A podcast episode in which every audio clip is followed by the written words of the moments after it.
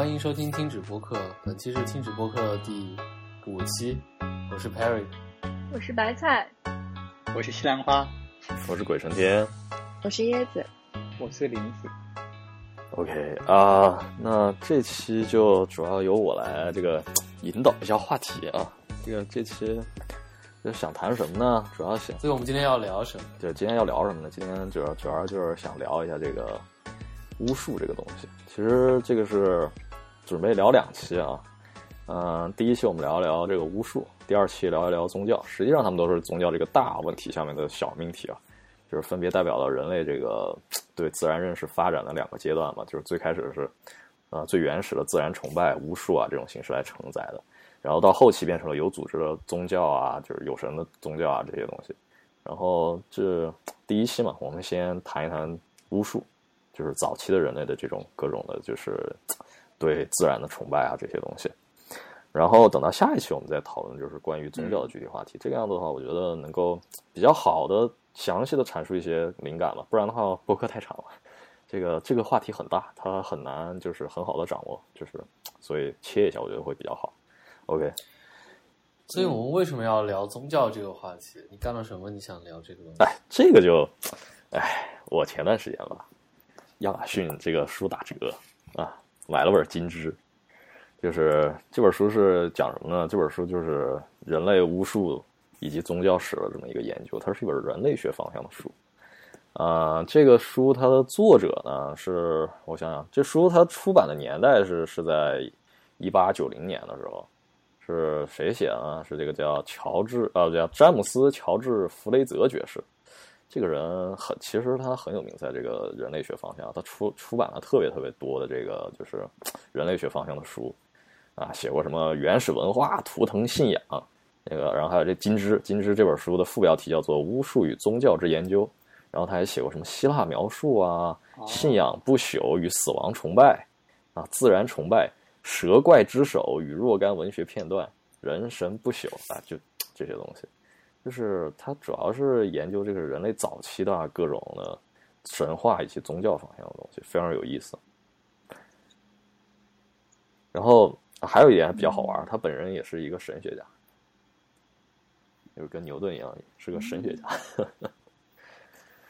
嗯，就我其实一直没有懂，就是神学家他到底在研究些什么？就所谓研究神学，其实是在研究什么？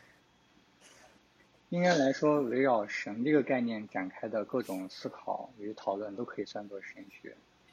比方说，啊，这个宗教典籍里，神为什么要说这样的话？然后我们怎么通过他说的这些这些话来认识神的形象，以及这些这些话如何指导我们的生活，这些应该都可以算作神学的范畴。所以，所以这个神学家就是所谓的研究神学，是研究的是特指基督教有上帝的这种宗教吗？对，如果你在欧洲说神学的话，那肯定指的就是基督教神学。飞天意面神教，我能不能研究一把神学？我觉得哦，飞天意面神教，但凡这个这个，嗯，你说？然后我我觉得，但凡是这种一神论的，应该都可以吧？就是研究这种人与神这种关系，那你肯定得是有一个正式教派之后，才能才能出现这种神学家吧？你啥都没有，你咋还有神学家？对不对？你往前研究的那都是叫什么人类学家，就是研究什么神话学。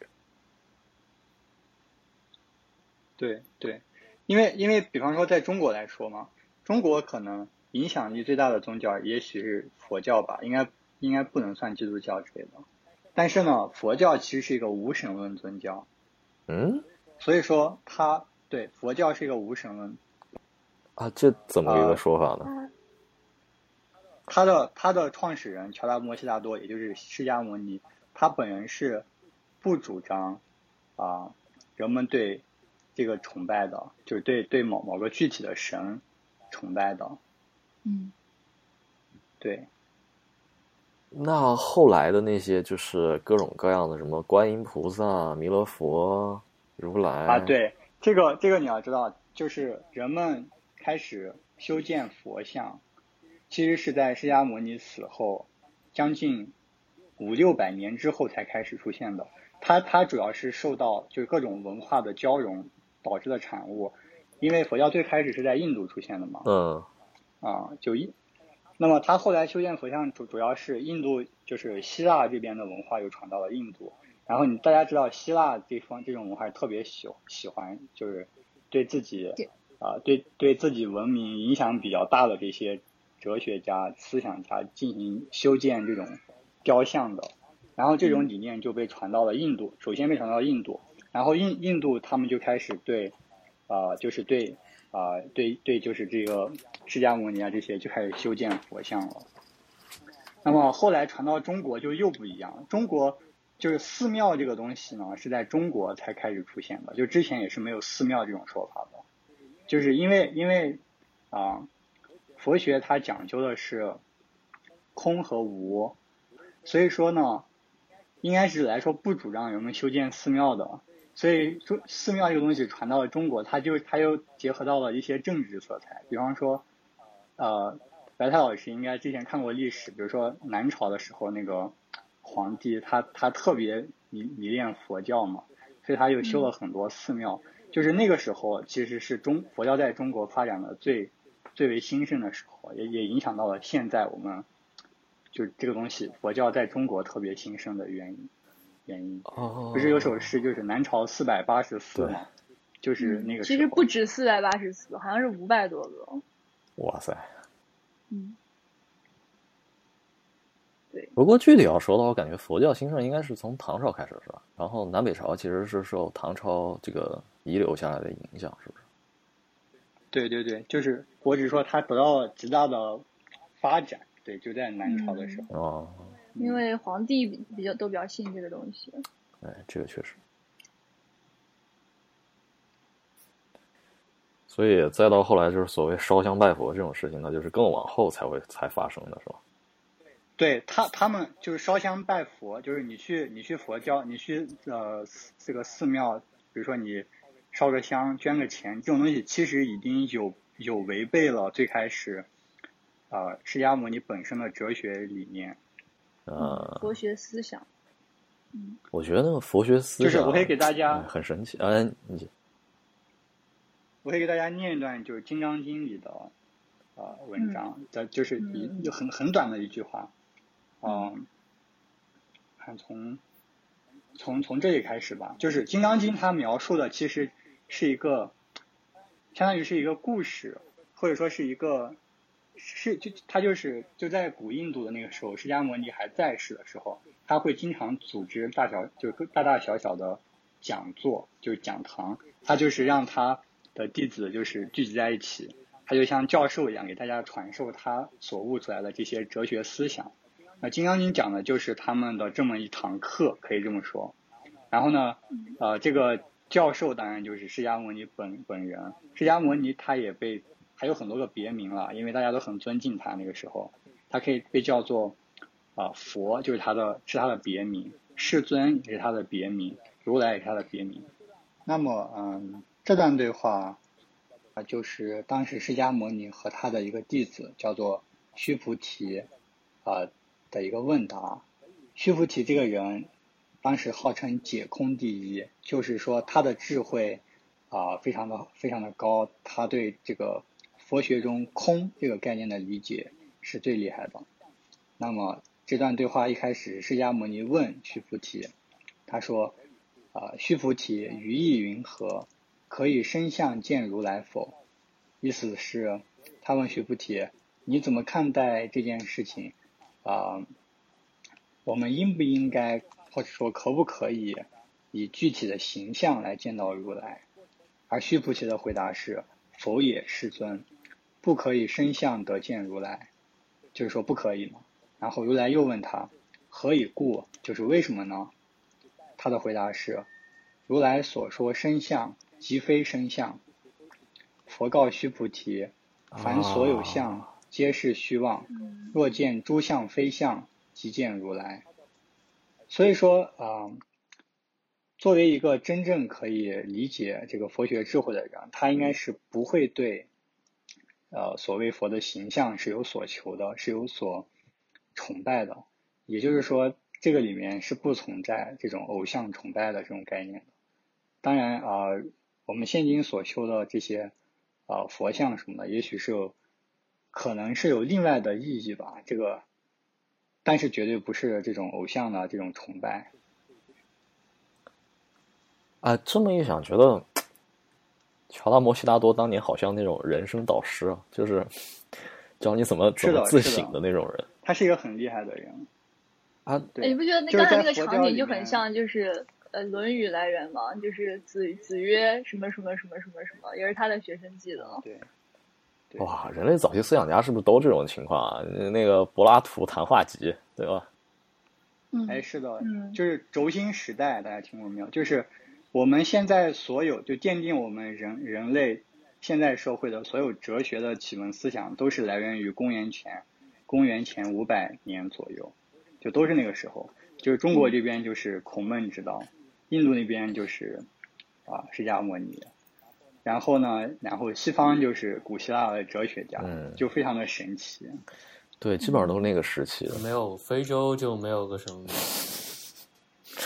这个就啊，我觉得非巫术啊，巫术，巫术啊，啊，巫术的发展在非洲，它它它它就没有成体系化，它往往就延伸成了统治阶层的一种形式，它不太一样。就我觉得可能还是因为乌非洲那个地儿不是特别适合人类生存吧，就是它没办法发展出一个长期稳定的辉煌辉煌文明。当然，除了希腊，要不然除了埃及，埃及是属于非洲。嗯，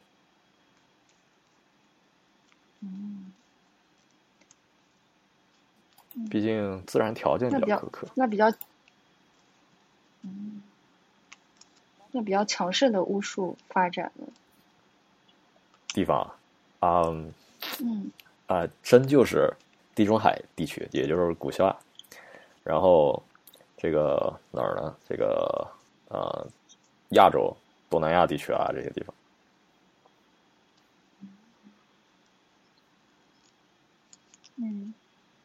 其实早期的这些宗教，他们存在形式都是都是源自于巫术嘛。你就像欧洲，对吧？现在基本上被灭的差不多了，没有了。凯尔特人的宗教是什么东西？是是那个，就是德鲁伊教的嘛。德鲁伊教的基础完全建立在这个巫术上面，嗯而且德鲁伊教特别有趣。德鲁伊教的所有的就是他们的经典啊，这些东西是不落没有落于文字的，他们靠祭祀之间口口相传。就是你能知道这个经文的内容，你就你就才才能成为就是我们这个德鲁伊教的这个长老，对，就是知识本身成为了他们就是是这个阶层的一个凭证吧，对哦对，这个蛮有意思的。嗯、当然这个也也导致了是德鲁伊教的就是东西基本上现在都消亡的差不多了，就是大家也没他们凯尔特人也没办法很好的说我们要寻根，就寻寻不到根，没没啥东西。对他们的文化现在应该主要是在英国被继承了一部分。对，是的但是包括他们的典籍啊，以前信仰的神啊，那些具体到底是怎么回事，现在就是就很模糊。我觉得，具体的没有。就但但是比较神奇的是，比如说在《魔兽世界》这种游戏里面，你还可以经常看到德鲁伊。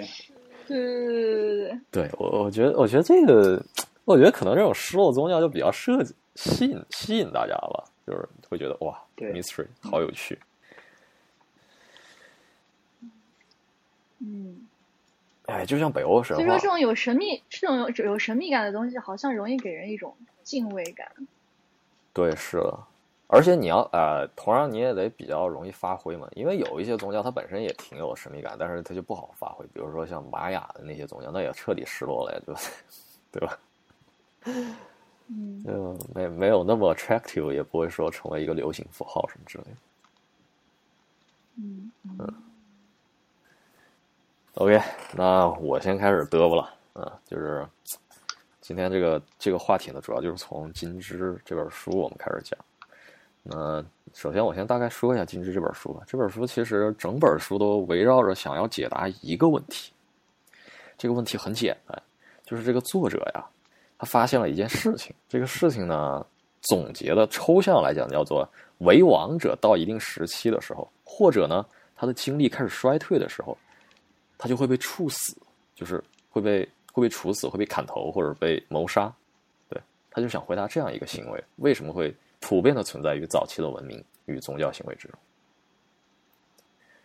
然后他最开始观察到这个现象的那个，呃，来源呢，就是势力的来源呢，是这个阿里奇亚迪安娜这个神的祭司，他们之间的这种传递传代关系。他们的这个祭司呀，又有一个名字叫做林中之王。他们啊，当然这个这个事例本身也是这本书的这个来源。就是这本书名字叫《金枝》，实际上就是描述了他们这个继承的这样一个过程。呃，他这是他这个东西是是怎么弄呢？他这个东西继承的关系是这样的，就是在这个这个这种这种传统的地方呢，是是在应该是在啊这个地中海地区吧，克里米亚半岛啊这个地方。然后他们意大利对他们是最开始在那个地方，然后后来呢？啊，克里米亚，克里米亚半岛的这个有有一个人叫奥列斯特啊，他杀死了这个克里米亚的国王亚图斯之后，和他的姐姐一起逃到了现在的意大利地区，然后呢，并并且把那边的那个迪安娜神像带了过去，然后从那个地方建立了迪安娜的这个祭祀仪式。最开始的时候呢，这个祭祀仪式仪式仪式呢是非常非常血腥的啊。他会，他会杀死所有登，就是来到那个，因为意大利你知道那边很多岛嘛，对吧？他是在一个岛上面，然后登岛的外乡人全部都会被宰杀并且献祭。那么这个仪式到了这个意大利本土后呢，逐渐演化，然后就演化成了什么形式呢？就是在他们这个传统所在的地方建立了一个神殿，然后那个神殿边上呢有一棵特殊的树，它这个树枝是不许砍的，只有逃亡的奴隶才允许折断它的树枝。如果他能做到的话，就会得到与祭祀单独决斗的资格。如果能杀死祭祀，则可以接替祭祀的职位，并获得林中之王的称号。然后，在那个时候呢，人们就开始把这个决定命运的这个树枝啊，就叫做金枝。它象征着什么东西呢？它象征的其实是呃，结合了古希腊那边的就是神话。哎呀，古希腊神话这个埃涅阿斯，就是他老婆曾经被冥王给抢了，给带到那个地狱民间去了。然后他出征去前往这个啊民间民民啊民间冥界啊，总之就是你知道就是阴间嘛，对对对。途中呢，他就是折过一个这个这个这个树枝。啊，就是这么一种象征的感觉，对。呃，然后呢，这个这种这种形式的这个这个这个这个传代仪式啊，就给人感觉非常的怪异。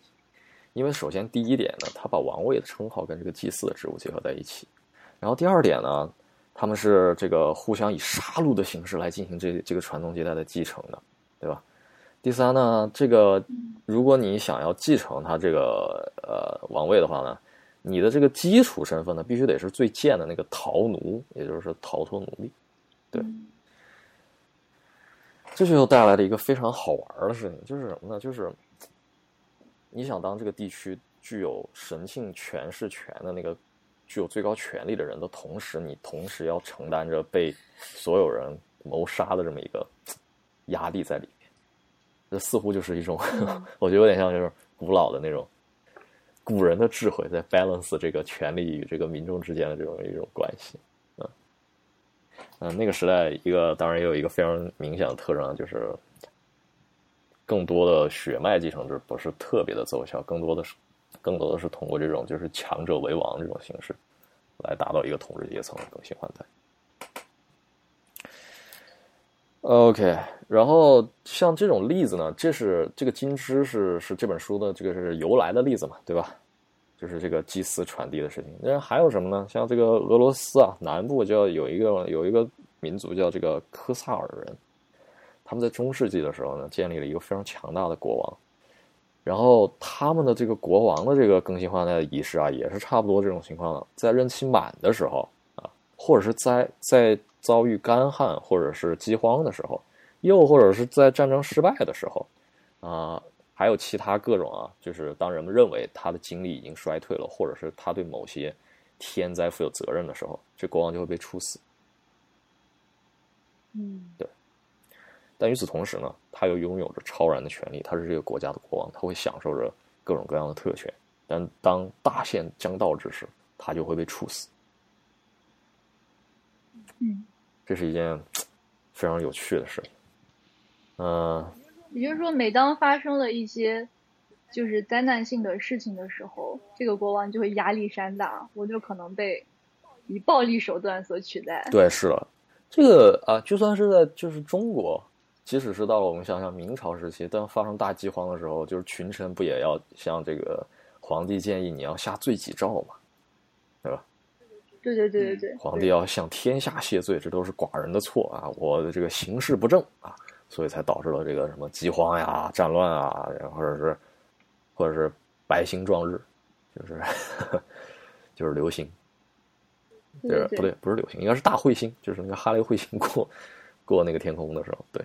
呃，中国历史上有好几次，比如白星撞日这种事情一旦发生，那就是就是天下大乱，有的时候这个皇帝就要出来这个谢罪。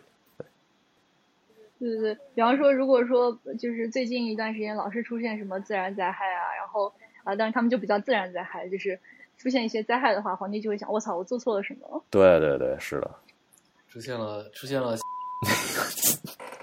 这段要逼掉。你怎么这么自然呢？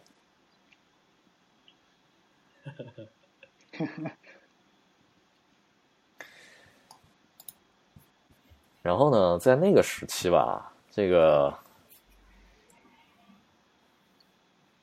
一个主要的特点就是王位称号呢，就是和这个司祭的这个职务是结合在一起的。啊，即使是在后来稍微文明一点的古意大利呢、古希腊都是相当普遍的。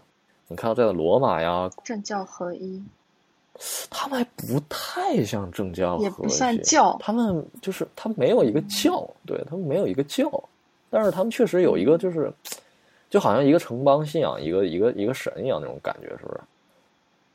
天赋人权。哎，你知道雅典就是信仰这个雅典娜，对吧？他的他的祭祀就是雅典娜的祭祀，对。但是同时，他的公民里面也应该会有信仰其他神的，对他他不是强迫你非得就是一神教。那个时候他们那种组织，我觉得相对还是要松散的多。对，你像在古罗马呀、罗马其他城市啊，都会有一个祭祀被称为祭祀王，或者是主主持祭祀的王者。他的妻子呢，就有主持司祭的王后的称号，啊，然后在共和体制的那个雅典啊，这个这种对吧？他第二位，呃，就是顺位第二的那个地方长官，这种地方长官一般是一年一选啊，那个那个那可是真正，呃，精英主义民民主啊，也被称为王。他的那个妻子也会叫王后，他们两个人的职务呢，其实也都是负责这个宗教方面，所以你就可以非常自然的发现，就是在地中海地区啊这些。爱琴海文明，他们基本上都是一定会有一个就是王者身份的，同时也是掌握司机的人。但是那个时候我们也不会把那个这种组织形式就叫做啊、完全就是啊、神权政治、政教合一，他们也没有。他他们那种往往是什么呢？就是呃有一个国王，然后这个国王他的正义性来自于覆盖于其身上的那种神性。这种时候就是国王啊，他不仅仅被当成祭司。也为作为人与神之间的联系人而受到尊崇。这个是不是和就中国的什么皇帝自称为天？对对对对，是的。然后这种国王这种形式就被当做，他有点被当做神灵，他能够降福给他的神明和崇拜者，而这种赐福通常是凡人所不能及的，只有呢向超人或者神灵祈求并供奉祭品才能够获得。所以国王呢，又经常被期望着能赐予国家呢风调雨顺、五谷丰登等等。对于就是现代人来讲，这就很奇怪嘛。但是对于早期人来说，这是一种非常自然的饲养方式啊。一个非常好玩的例子是什么呢？就是你知道吗？在这个清朝的时候啊，同仁堂有味药，同仁堂有味什么药呢？叫龙遗丸。呃，这个我哎知道，这个龙一丸就很有意思。而且一定要新鲜的。哎，对，要新鲜的。OK，什么什么龙一丸，呃那个遗呢是遗产的遗，龙就是那个 dragon 啊，龙龙一丸。哦，我好像顾名思义。哎，你大概就懂了，是不是？同仁堂每天早上大清早去贿赂内务府的太监，拿到皇上今天第一泡屎，回来加以什么各种香料、中草药研磨，做成一个玩玩玩具，以非常昂贵的价格卖给卖给这个这个这个这个啊达官贵人们，号称龙医丸。贵人，啊，说这个药有啥用呢？能够让你有这个跟万岁爷一样延年益寿啊，是吧？这可是清朝啊，这可是清朝。就是中药能有的功效都有。对，没错，这这可是清朝，你想想。对，反正就这，即使在中国嘛，我感觉就是从，不管是在任何时候吧，即使是在西周啊、夏朝的时候，他们那时候更神，那是祭祀统治统治年代，对吧？一直延续到我们的封建的，就是到清朝，这种皇帝身上这种神性都是一直存在的，对。而这种神性呢，其实它不是一种完全宗教性质的那种感觉，因为你他们所说那个跟国王之间有联系的那种神，并不是一个直接被崇拜或者呃怎么说呢，并不是一个一神教的那种那种神吧，那种偶像，不像现在就是基督教啊这些的。这也就导致了，就是国王就是相当于是最高的那个祭司，他是直接与这个神灵有有有这个直接联系的人。就像我们认为，皇上对吧？他就是这个九五之尊，上天的这个儿子，对，是龙的化身。对嗯，但是你你说，但是当人在人在讨论，就是我们中国人在说这个皇帝的时候，我们从来不会真的具象于说，就是皇上上头还有一个就是非常具象的这么一个有各种事迹的这么一个神存在，对吧？都是一个很抽象，就是老天爷这种东西。对，所以在那个年代，就是国王身上这种神性啊，这种东西，实际上就是通过这样一种相对抽象的这种一种神的认知嫁接到他的身上，而他被作为了一个神灵。但同时呢，我们也可以非常明确的说，国王就是祭司。对，正是因为祭司的身份，所以他才能成为神跟这个人人之间的桥梁。这就是人类的这个呃，这就是国王身上的这种神性，嗯。然后我我们现在说的是就是在基督教兴起前的那段历史，是的，呃，还是是基督教兴起兴起前那段历史，就是还是古罗马、古希腊。但是啊，当然还有这中国这个比较例外的这么个情况。嗯嗯嗯，明白了明白了。因为我们一直没有一个统一宗教，我们跳过了这一步啊，非常有意思。我们直接儒家思想，然后直接把这个皇帝推上了这么一个九五至尊的这么一个位置，对吧？然后他就成为了跟人间、跟神之、跟神的桥梁，然后确立了他的这个这个统治地位，君君臣臣嘛，对不对？嗯这个是非常有趣的。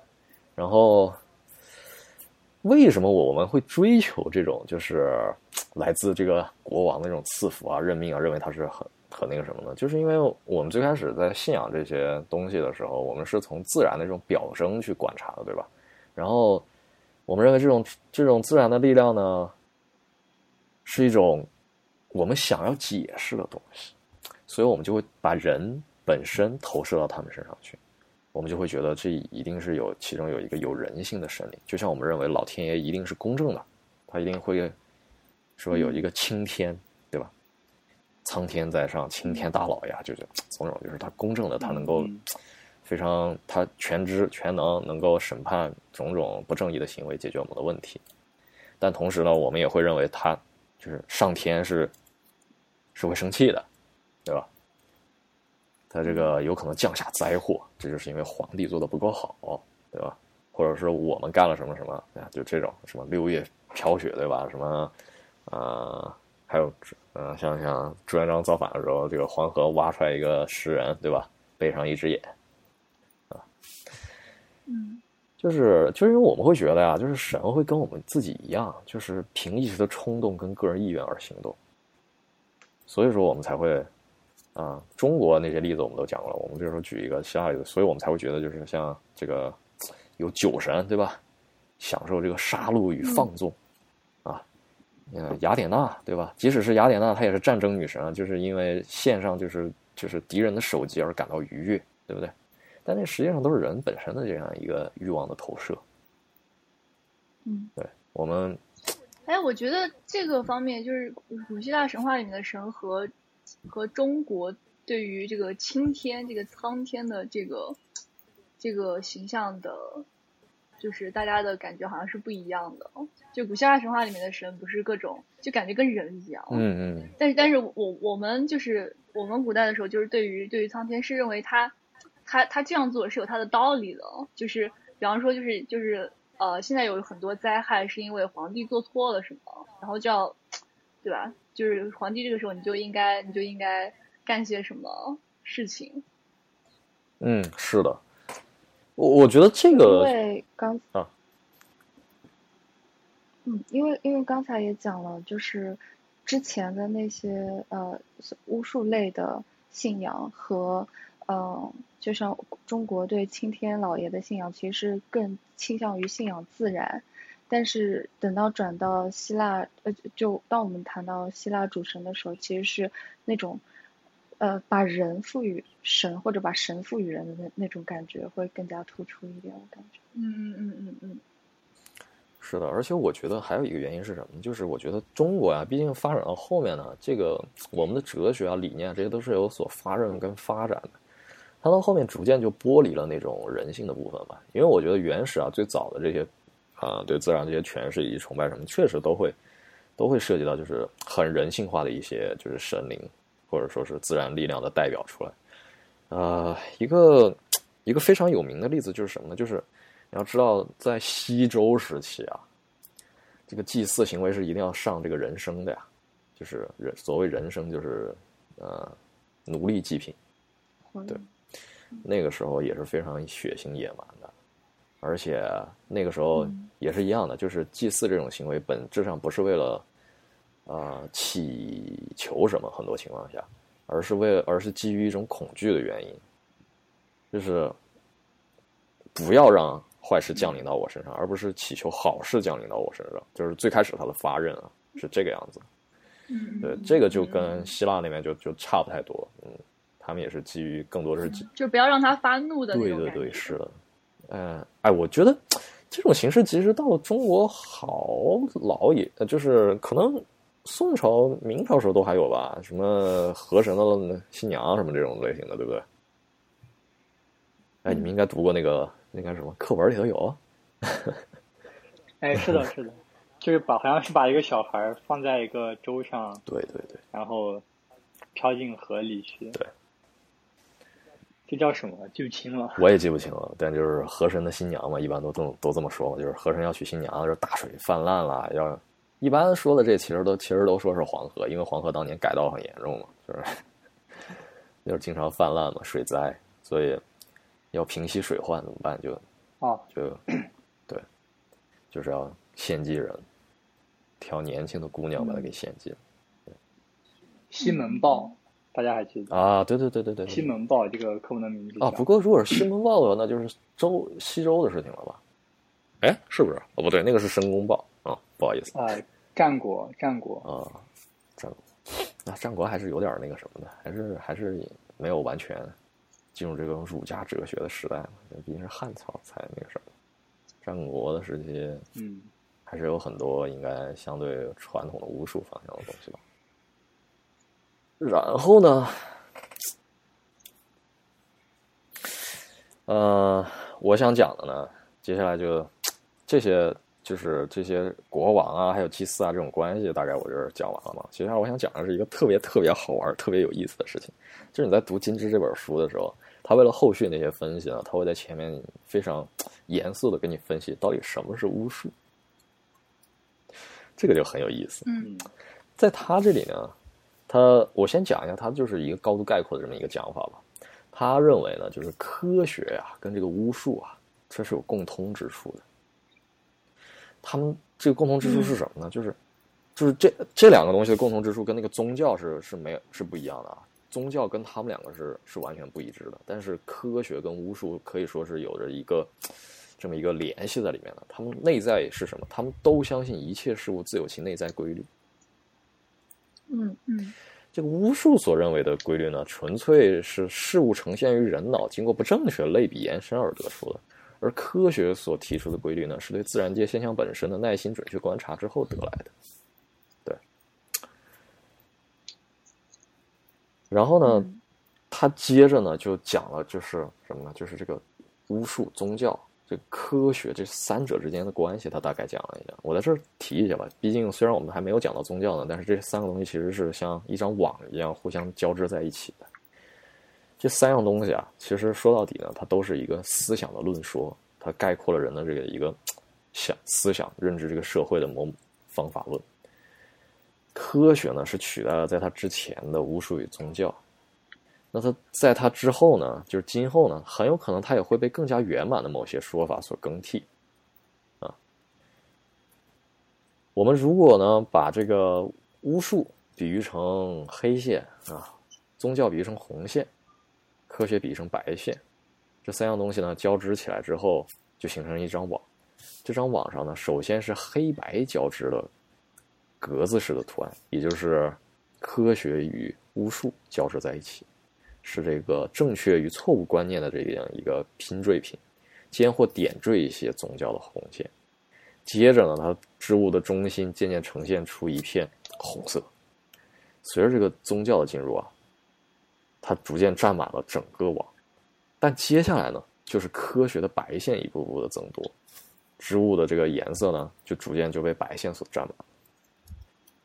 这整个他的这段描述啊，实际上就。标志着什么？就是现在的这种思想啊，不同旨趣互相矛盾趋向的这么样一个状态。呃，在这里呢，就他到这儿他就点到为止了，就是这三者之间的关系。但是呢，我觉得我想更多强说一点呢，就是巫术这个东西啊，其实在中国的这个发展，因为他他的这些就是资料里面，我很明显能看出，毕竟毕竟是早期的这个英国的研究者。他确实对中国的某些就是资料收集不是很全，但是我们作为就是中国人嘛，我们自己的体会里面，我个人感觉啊，就是中国就是由于这种巫术跟这个科学之间这种直接联系呢，导致了我们就是怎么说呢，在这种实践上啊，或者这种操作上呢，就比较 occasionally 的跳过了就是宗教壮大的这么一个过程，我们可以说是很平滑的，直接就进入了呃一种。科学来理解这个世界的这样一个方法，呃，这样一个阶段了。毕竟我们也会把认为儒家思想里面也是包含了格物学的，对吧？格物学就是科学吧，大概，类比一下。嗯。OK，那我就嗯 今天先讲一下这个最有趣的这个巫术啊。这最有趣的巫术就是他现在讲的，他说什么呢？这个巫术叫做。交感无数，交就是那个交流的交，感觉的感，交感无数。这交感无数啊，有两条定义。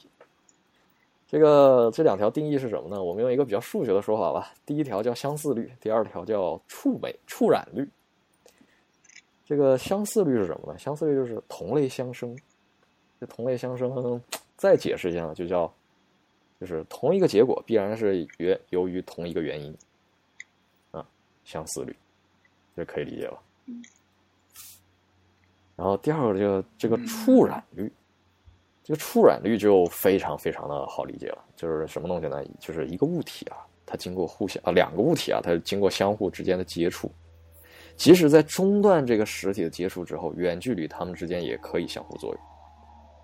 这就是触染率，或者换个名字，我们叫它接触率啊，嗯，通俗易懂一些，可能会更好一些。由这个第一个呀，这个相似率呢，我们就可以得到这个最基础的一种巫术，叫做模拟巫术。这种巫术是什么呢？就是人通过模仿就可以实现任何他想做的事情。这种东西体现出来的具体的巫术是什么呢？举个例子啊，巫毒娃娃，你你你制造了一个就是你敌人的偶像。然后你扎他的眼睛，你就相信这个人会因为你扎眼睛这个行为而眼睛那个部分就坏掉了，对吧？无毒娃娃，嗯，对。然后还有什么？还有像这个这个，呃，中国举个例子，中国应该有什么呢？呃，祈雨这种信不是那个巫蛊啊，什么什么什么什么术吗，就是就是，比如你看那种什么宫斗剧，就是说要谋害这个这个娘娘的孩子，然后就是要就是要把这个娘娘就是做就是做的样子做成一个小人，啊扎小人就在她身上扎针这种东西。对对对对对对，是的，是的，是的。就是，然后我们道家也有这个东西嘛。我们道家这个里头不是还有那什么白纸人嘛？嗯，那，这我不知道就。白纸人是不是是这个替身嘛？就是，就是他他他会就是斩妖气，就是最后去斩一个白纸人这种类型，有有这种就是民间里头的对。哦，然后还有啥？还有，呃，我其实我觉得我们那个祭祀行为其实也也跟这个有关系吧。中中国烧纸钱这个行为，对对对对对，嗯，刚想说，对，烧纸钱，就烧什么嗯送过去什么。对对对，对对对对对对对。像像每年每年就是上坟的时候烧点什么房子，对吧？除除了烧纸钱之外，现在已经逐步就是烧纸房子、纸的小汽车、烧宝马，烧宝马，那是对啊还，还可以真宝马，烧纸的 Switch。对这个这简直是现代生活跟就是以前的那种生活方式的典型结合，嗯，非常有意思。然后，呃，这样这个巫术还有什么呢？嗯、这种模拟巫术呢，这个还有一些例子，就是这个作者举的非常有意思，什么这个催生，或者使这个不孕的妇女怀胎生子。就苏门答腊岛上这个巴塔克人啊，这个一些不孕的妇女为了想当妈妈，就制作一个木偶婴儿抱在膝上，相信这会使她的愿望得到实现。而在同样在这个巴巴波尔群岛啊，当一个女人想生孩子的时候，哎，这个尤为有趣啊。她想生孩子啊，她就得请来一个有特别多孩子的父亲，来为她向太阳神祈祷。然后这个父亲呢，他就会用先用这个红棉布做一个娃娃，让这个女人紧紧的抱在怀里头，就像什么呢？就像这个这个这个女人在在喂奶一样的。然后呢，这个爸爸他他拿来一只鸡，抓这个鸡腿啊，就举在这个女人脑袋上说：“啊，太阳神，请享用这只鸡吧，请赐给，请降生一个孩子吧。我恳求您，我哀求您，让一个孩子降生在我的手中，坐在我的膝上吧。”啊，说完这这一串之后呢，他就问这个，他就会问这个想生这个孩子这个女人，他就说：“孩子来了吗？”然后那女人一定要回答：“是的，他已经在吸奶了。”然后在这个以后，这个男人呢，就就把这只鸡会举到她丈夫的脑袋上，然后在口中念念有词的进行祈祷，最后把鸡杀死，并且把它和一些槟榔叶摆在家庭祭坛上，做完这个仪式。然后做完这个仪式之后呢，还有一个步骤。他要给村里传出话，说这个女人呐、已经在床上分娩了。然后呢，这村里其他人呢也必须当真，然后就过来向这个女人道喜，这样一个整个流程才完成。就是你不只是 中间要祭祀啊、祈祷这一步，你还得后面就是外部其他人完全模拟一个整套这么一个，就是你生孩子这么一个流程，别人还得来道喜。对，这嗯这就是一种典型的这个模仿巫术。呃，模拟巫术，它就是通过这个相似率得来的。相似在什么呢？它是假装生下一个孩子的仪式啊，他通过模仿的方法，以图真的能生下一个孩子。哦，这个就很有意思。是这这种东西，好像还还有一个，就是还有一个关键点，就是说这个事情越麻烦，你就越容易相信，就是你做了这件事情之后能得到你想要的结果。啊，对对对，因为它里面充满了就是那种不可知的程序越多，就觉得好像此此中自带有一定规律一样。哇，你要这么一想的话，你是不是对，然后说到这里，我就想到一件我我小时候我小时候做的一件就是很迷信的事情，就就可能四五岁的时候，嗯然后那那个时候就是我我记得我记得那就是呃我姑姑送给我了一个手镯，然后是个玉手镯，啊然后当时有一天下午玩的时候呢，就不小心把它摔碎了，然后摔碎了之后，我我我就我就立马不知道该怎么办了，就是我觉得我我做了一件很错很错的事情，因为我感觉那个玉手镯是很怎么说呢，很很很比较贵重的一个东西。我虽然是小孩子，但是我也能感觉得到。然后我就觉得我做了一件错事，不知道该怎么弥补。然后这个时候我就我就把那个把那个碎了的手镯放放回那个盒子里面，就是把所有的碎片都放回那个盒子里面，然后然后就就就对他跪拜。跪啊！对对，然后然后跪拜了之后，跪拜之后我我打开盒子发现它还是没有好，没有好之后我就我就又干了，我就我就又想，哎，那是不是说他需要我的血来来来就是你懂的，就是来作为一种代价？然后我就我就拿了一把剪刀，我拿了一把剪刀之后，我迟迟的就是不敢下手，然后这件事情就这样告终了。天哪！我我现在想起来真的是非常感觉非常的就是就是。难以理解我当时当时的我自己，你可能当时受到了没想到自己竟然能干出这种事情，炼金术的影响，没必。哎，自己的血进行等价交换，天呐。所以说，所以说，我就觉得这种东西可能是，就是人属属于人类的一种一种本能，就是就是没有谁教我，但是我觉得可能这样做就是。就是我，我就自己去臆想了一些这些事物之间的联系。嗯啊，你你我觉得你如果在商周时代的话，你如果把这个东西再完善完善，然后找几个 trick，对不对？让那个手镯能复活，能能真的复原的话，至少 present 看起来他复原了，你就是大祭司。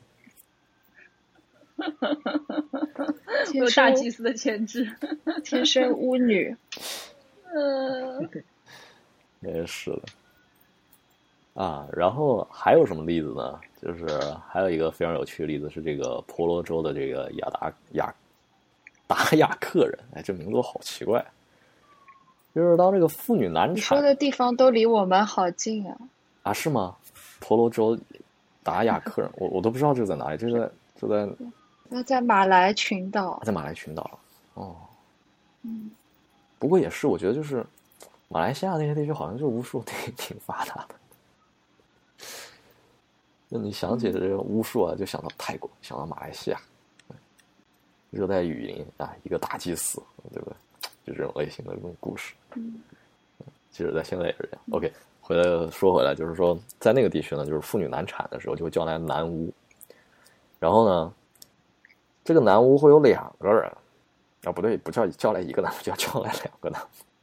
其中一个男巫呢，他是他是懂技术的，他就是他以合理的、巧妙的手法帮助产妇的身体来进行助产，就是干这个正儿八经妇产科医生这工作。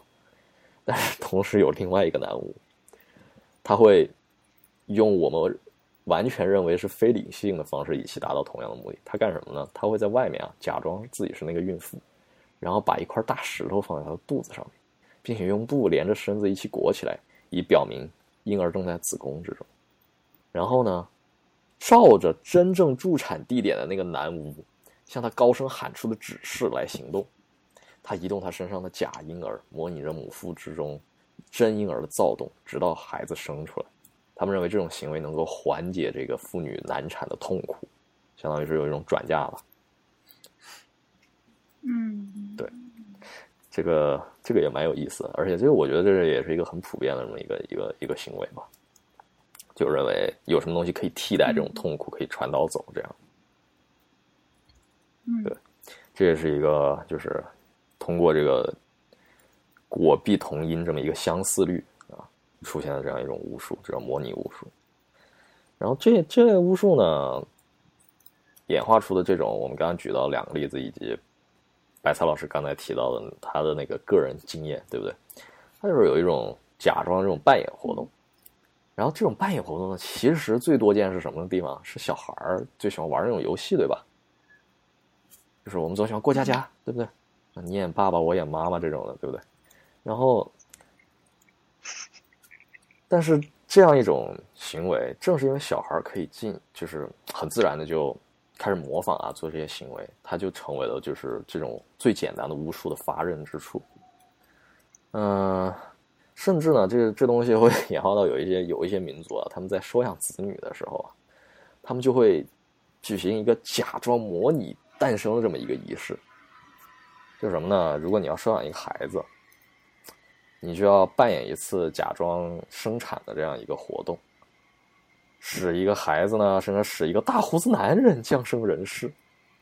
那么，通过这样一个仪式，即使他的血管中没有一滴你的血，从原始的律法跟哲理看来，他实际上就是你的儿子了。这就非常非常的好玩。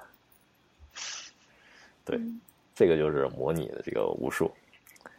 那这个后面还有一种巫术呢是什么？就是通过我们后来这个叫做接触率得到了，也就是我们前头提到物体已经相互接触，即使中断了实体接触之后，还能长距啊远距离的相互作用。这样一个规律会得到一种什么巫术呢？叫接触巫术。这种巫术呢，就是巫师通过一个物体来对一个人施加影响，只要这个物体被那个人接触过，他就能够继续的对那个人施以影响。这一套东西一般会被说说成什么呢？就是接触巫术啊，其实它往往会跟这个模拟巫术会有一定的这个，就是他们一定会在一起，同时同时被实践，而这个模拟巫术可以单独被实践。为什么呢？就是你比如说吧，就是巫毒娃娃是我们刚才提到的吧，对吧？但是巫毒娃娃有有一个非常有名的分支，就是就是那种稻稻草小人啊，你得把那个那个人的几缕头发放在里头，你知道吧？这个实际上就是接触率的一个延伸，就是我们认为，就是这个人虽然那那撮头发掉下来了，对不对？没有跟他实体在一起了，嗯，但是呢，他们之间依然是有着这种冥冥之中的联系的。所以说我才能够通过扎一个稻草小人儿，就扎这个稻草小人儿这个行为是模拟他的人体，但是里头那撮头发是通过这样一种冥冥之中自有联系这样一种行为来达到这样一个巫术的目的。对，嗯这个东西还有一个什么例子呢？就是它后面会演化出，就是你像我们说的基督教的那些圣器，对不对？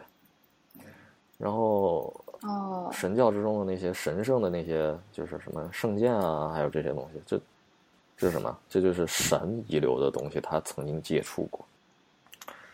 我们会认为像像什么传说之中基督的裹尸布啊，朗基努斯之枪，对不对？就是当年沾了这个基督血的这些东西，都会被认为是圣器。对，他们他们因为跟神之间的这样曾经有过接触，我们就认为他们依然会具有这种冥冥之中的联系。这种想法后来还会演化出，还演化出了什么呢？就是还演化出了就是中中国的这些传统思想里面的很多东西，比如说吧啊，比如说这个 这个这个这个龙椅碗，对，没错，它它其实是有这样一种思想内在所在，它就是冥冥之中互有联系，所以说它才会有药效。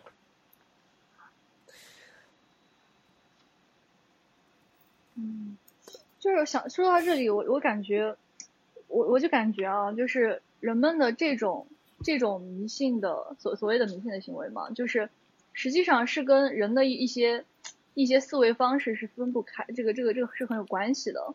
就是比方说，比方说我刚才说的那个例子嘛，嗯我觉得，我觉得，嗯、在这个例子里面就，我我就看到了两点。第一点就是，呃，我我认为就是我付出了一些代价，可能会得到我想要的结果。嗯这个实际上是来自于平时的一个经验，一个感性上的经验。就是确实很多时候我是要付我是要付出一些东西才能得到才能得到就是我想要的东西的，对，是的，对吧？然后另一点就是，我我会我会把一些就是看似有关联的东西，就是就是感觉上好像有关联的东西，就是放在一起。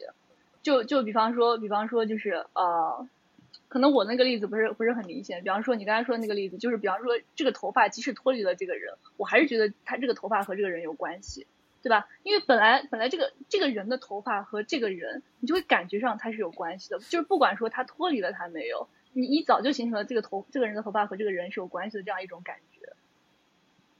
是的，是的，因为我会认为这是他身体的部件。我想，我想说一下，那个头发其实也确实跟他是有关系的，而且这些巫术在现代可能也慢慢变成真的。我来先来说一下龙遗丸嘛，大家知道现在医学已经有粪便移植了吗？啊，我听说过，就是肠内菌群紊乱，就是如对，如果如果一个病人的肠道细菌呃产生了紊乱，是可以通过移植一个健康的人的粪便液，然后来使得他得到一些治疗的。当然，可能不是直接吃哈，肯定不是直接吃。嗯嗯。然后呢，这个这个头发的话呢，其实大家就更好理解了。比方说现在 DNA 鉴定技术，对不对？如果如果一个犯罪分子在现场留下了头发或者血液，那么就可以对他进行一些法律上的 DNA 鉴定，从而得到一些确凿的证据。那么这样是不是也可以理解为 嗯，就是对对对对他产生了某种影响呢？所以对，说，就是看看你是就对他怎么怎么定义这个关系嘛？你看，就是你怎么定义这个关系的问题。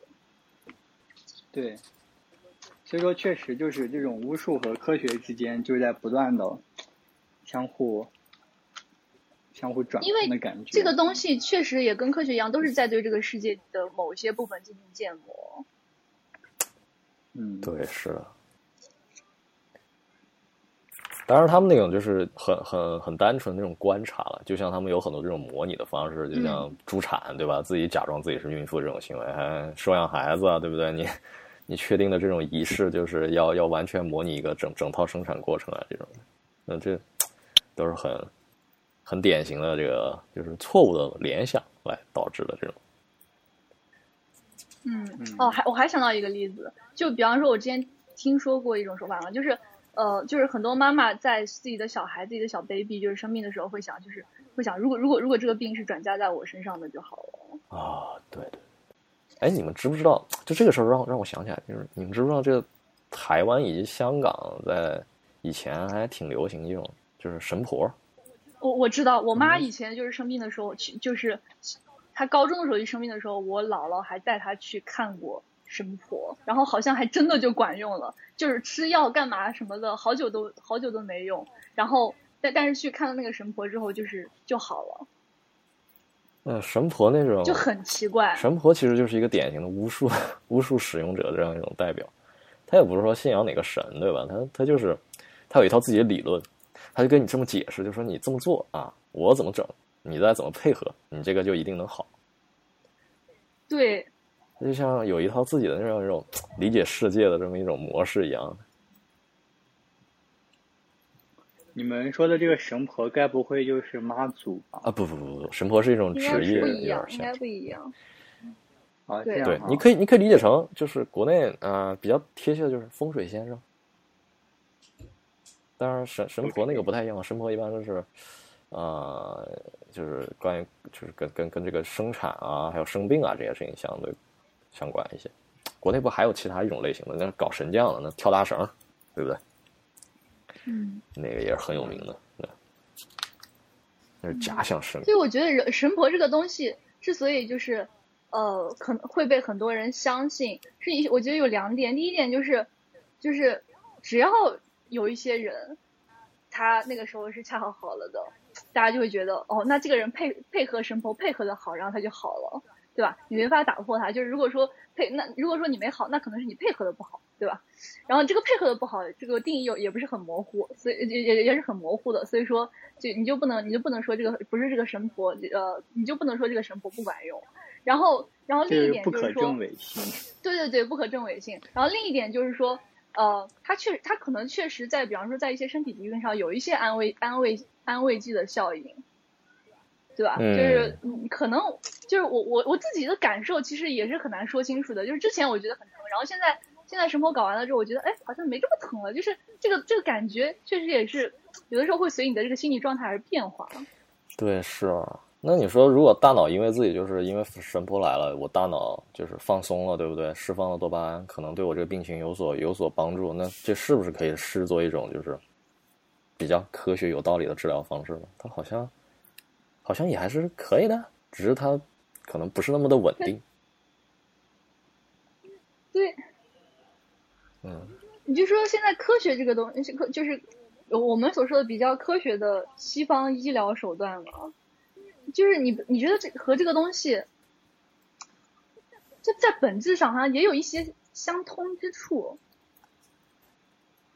呃，我我们现在这种医疗方式的最大的特点就是在于，只要前提条件一样，最后得到的结果一定一毛一样。嗯它的可重复性嘛，这就是科学最重要的点了。巫术就是不稳定的，因为 因为你的所应用的规律未必是正确的。是，嗯，但是人体作为一个复杂的系统，有有一些东西，你你你你确实就是它的可重复性是很高，就是比比巫术那种东西可能要高得多，但是也不是完完全全的就是可重复性，还是有一些你说不清楚的地方。就是比方说啊，个人体质差异，然后这个人这么快好了，然后这然后这个人可能过一段时间才能好，这样的。嗯，对，这个确实是有可能的，对。但是他给出的那种解释啊，跟道理什么的，至少在我们目前的认知体系下，可能科学的这种说法会更清晰、更符合我们的逻辑推理一些吧，就是没有那种很模糊的关节。对，但是巫术也有的时候也可以有一大堆非常详细的理论。哎，对，是是是，这个是可以的。但是是因为他们都是找规律的吧？是的，嗯，但是巫术它的这个两大原理啊，它这个本质其实就是联想的一种应用，对吧？就是通过联想，你看你身体的某一个部分，对不对？嗯跟你之间有联系，这是一种联想。然后我通过模仿某些行为，于是达成了同样的目的，这也是一种联想。对吧嗯所以呃，这就说回来了，这个作者呢后面就把这两种巫术啊，他就归类成了同一个名字，就叫做交感巫术。为什么叫交感巫术呢？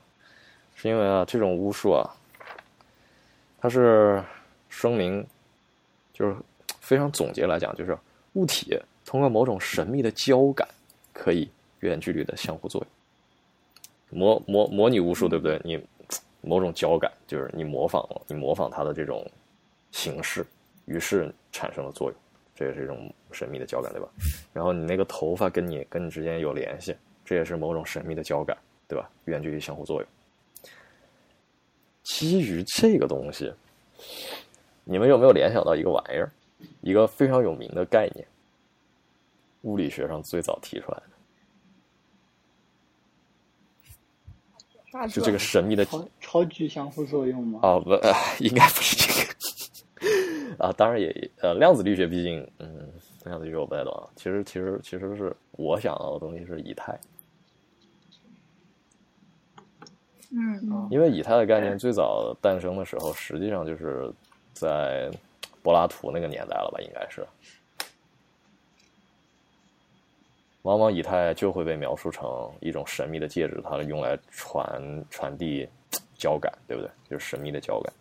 这个概念实际上就是嗯对应着以太这种说不清道不明的这种联系的这种介质。不是，是亚里士多德最开始认为以太是一种元素，然后后来后来是是用以太借用以太这个名字来认为它是一种介质来传递传递电磁波。这样的麦克斯韦方程导出了光是光速是常数，然后人们就开始理解这件事情。光如果是一个光速，如果是常数的话，它是相对什么的常常数呢？然后就提出了以太假说。啊，嗯，但是这个巫术这种神秘的交感啊，实际上跟物理学所追求的这个以太啊这种说法其实也蛮像的，就是你可以感觉到这其中它们之间内在逻辑是有着一定的相应性。所以说，就是在这本书里呢，就是他就认为这个巫术啊是一种被歪曲了、被歪曲的自然规律体系，同时也它也是一套谬误的行动指导行动的准则。它是一种科学，但是同时它也是一种没有成效的记忆。然后，哎，这时候有趣的事情来，就是如果我们把它想象成它是一种科学的话，我们就会就会把巫术分成两种分支，一种叫 理论巫术，另外一种叫应用巫术。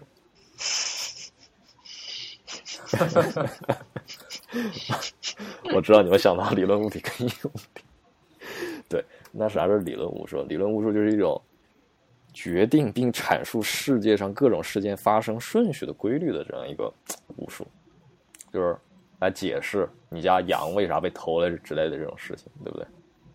就是理论巫术。那应用巫术是啥？应用巫术就是人们为达到某种目的所必须遵守的某种戒律，就通过这样一种戒律，他说是戒律，实际上就是一套行事准则嘛。通过这样一套行事准则，我就能达成我的某个目的。然后这是通过类比的形式、联想的形式来来达成的。对，这就是应 用。嗯嗯，然后这两个东西实际上其实概括来讲啊，跟现在科学这样一个结构也非常的像，对吧？我们往往也会，现在科学不也就是俩学派，就是我们讨论什么就是就是理论的，这个是应用，就这两块儿，对不对？我们会说理科，我们会说工科，对不对？嗯对，嗯就是所以说，就是你无论从哪个方向来类比，你都会莫名的感受到，就是巫术这个东西啊，它虽然是人类最早的对自然的理解方式，它同时确实也跟科学有着很强的这样一种映射关系，它们之间很像。我觉得为啥呢？因为这两个东西有有都会应用到一一个人类的思维的一个很重要的一个方面，就是因果，哎，对对对。人们对于因果的一个感知。但是如果你说宗教的话，不也会提倡因果吗？他们会说，因为你触犯了神，所以对对对，就是因为就是因为人人就是常用常用的就是认识这个世界的方式就是因果，比方说什么事情出现了什么出出现在什么事情前面了，然后我做了一个什么事情，然后那件事情发生了，那我可能就认为他们之间是有因果关系的。嗯，我要我要开始装逼了，就是你说的这种因果是经验经验经验上的因果，对对对就是你实际上观察到了，就是你的感性告诉了你，这个世界上确实有一有一串连续的事物是相互发，就是接连发生的，所以你尝试其对对对中因果。而刚才鬼神颠老师说的那种，你你觉得我做了坏事就会被神惩罚，这是一种纯理性上的你得到的因果。对，就是它没有对应着经验的观察。哦，这这种就属于是纯粹的是一种编造的行为，就是编造出来的因果，是吗？啊、也可以可以这么说。他实际上并没有经验那我感。觉就是，嗯，那就是这个就涉及到。我你刚才你这里定义的这个经验和和理性是什么，是吧？要不要说一说康德？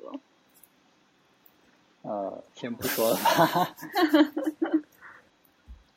就是就是我我我觉得我觉得国老师在这里说的一些就是，呃，巫术和神学其实是有区别的嘛，就是巫术和科学之间的相似性和神呃和巫术和神学之间的相似性是不一样的，但是那个白菜老师找到了他们三者之间的相似性，就是都是对因果的一个探索。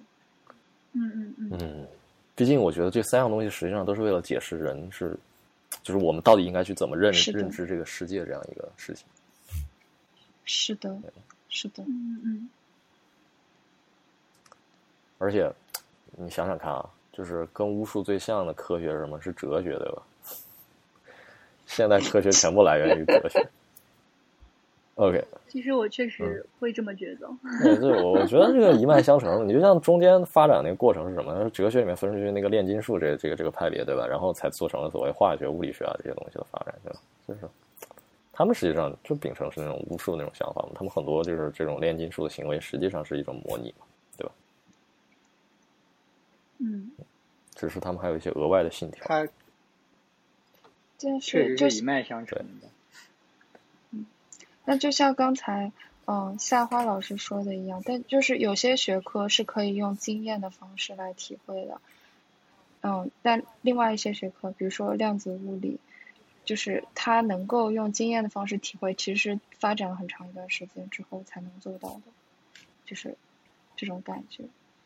啊，我觉得量子物理这个东西，可能直到现在，它之所以很难被人们就是学习，我觉得原因就是因为没有生活经验可以对应那种量子物理体验吧。对，对，就是就是没有没有什么直观的方式可以体会到，所以所以说，就是这是跟巫术不一样的地方。对，我觉得是的。这个这里稍微有点歧义，就是就经验经验这个东西，并不是说就是符合你人生的，就是你日常生活的直觉。如果你要把它放在科学里面，就是我们分为经验主义和理性主义嘛。嗯嗯就是这是对应于认知论的两种主义。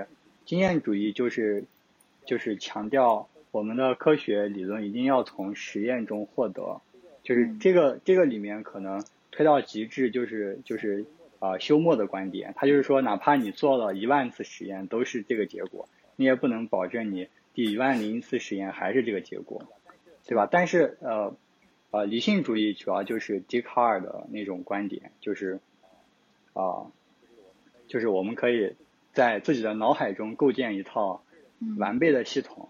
那么只要你在脑海中它完备了，它它就应该是正确的，就是这。当然，但是实际情况是，科学它不，它一般不会完全极端的处在经验主义，也不会极端的处在理性主义。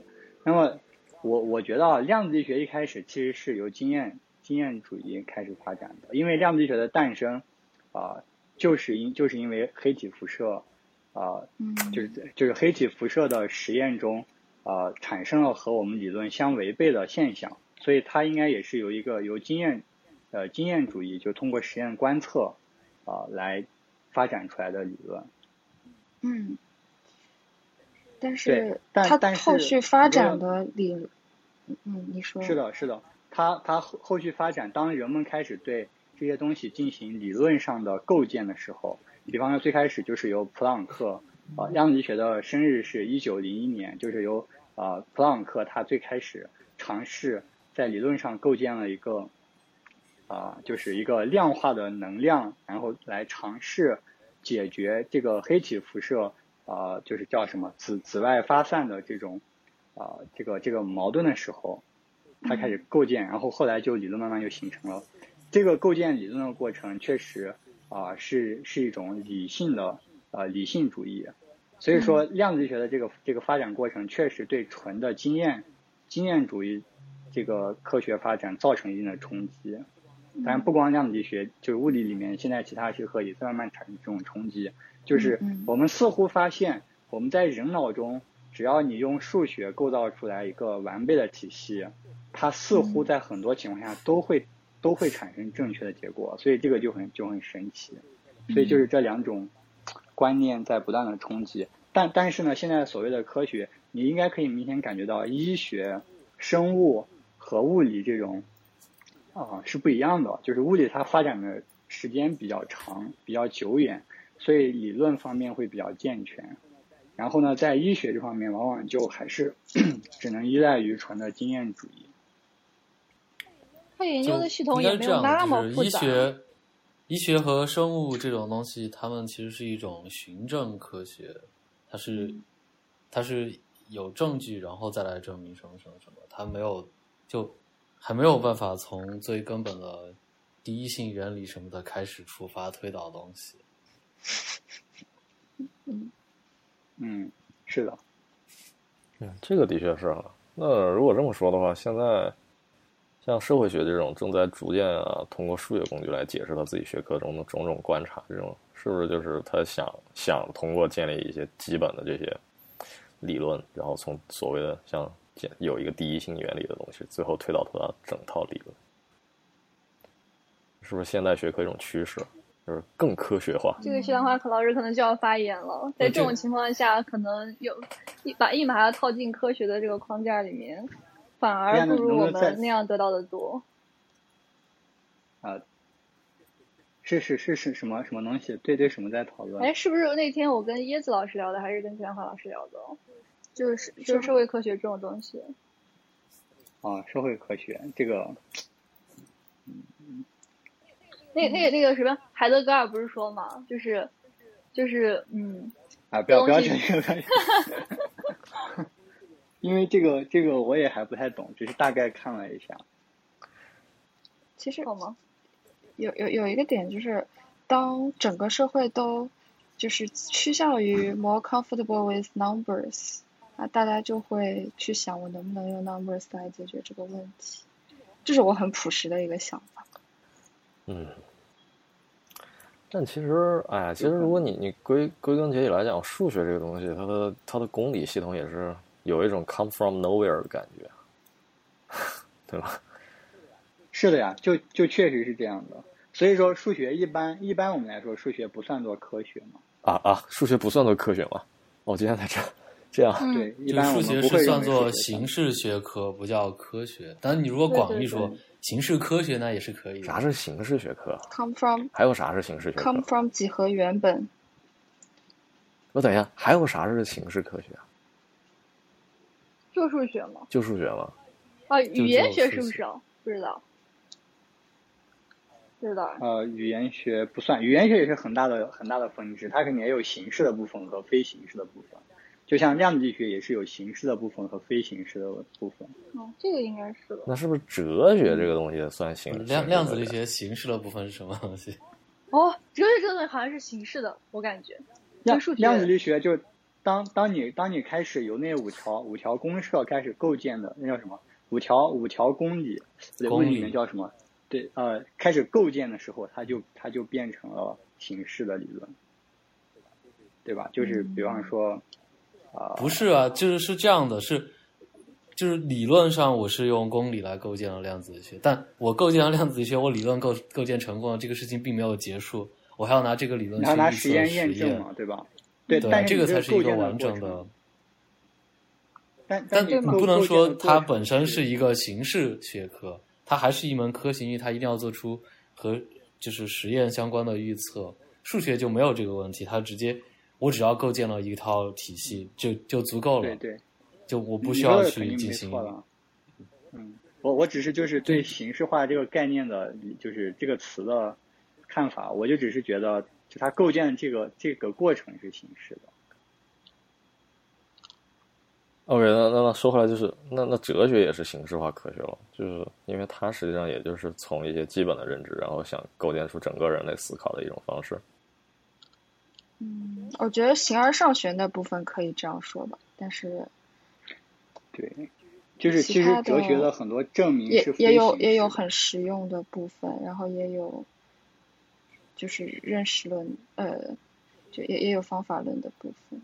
啊、但是它不存在一个实践成功与失败的这么一个说法呀，也没什么可以验证哲学了。不，我觉得是这样。我说一下说一下个人的看法。什么叫形式呢？形式一定是符号的，就是如果一个一个东西的论证过程是形式的，那么一定是这样：你要先构筑一套符号系统，除此之外，你要有一套演算系统。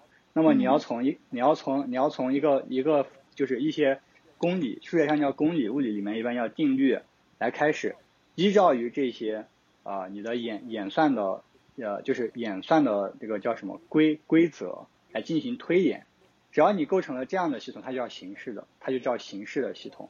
那么它区别在在什么？就是说你这些符号可以是没有任何意义的，它不会，它可以不对应于你自然语言中我们任何说的这些东西。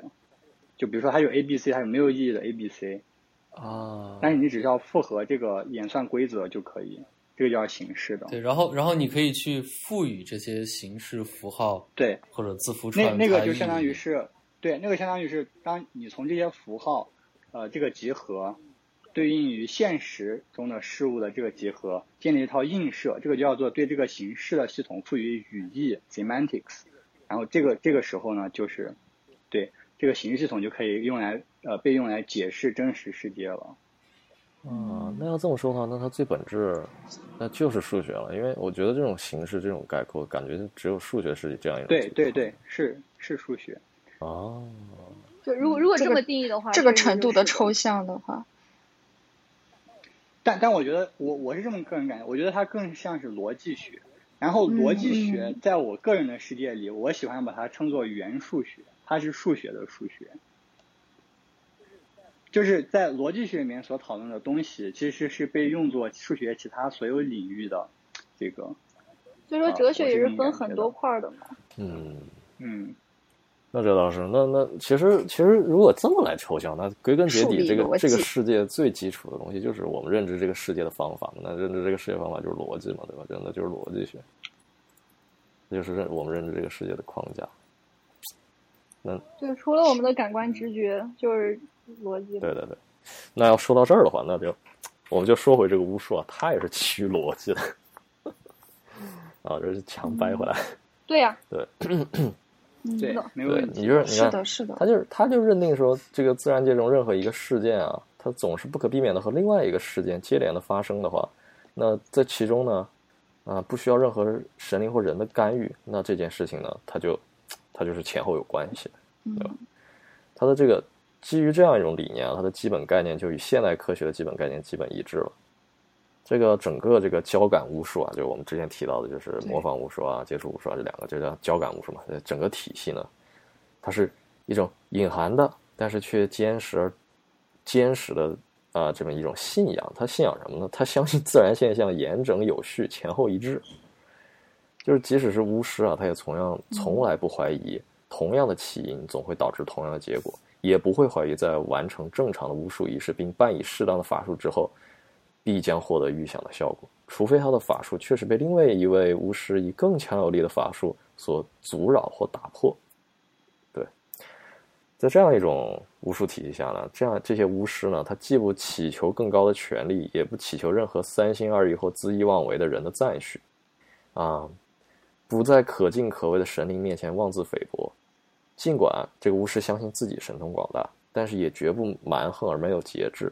他只有严格遵从巫术的规则，或者呢是他所相信的那些自然规律，才能够显示其神通。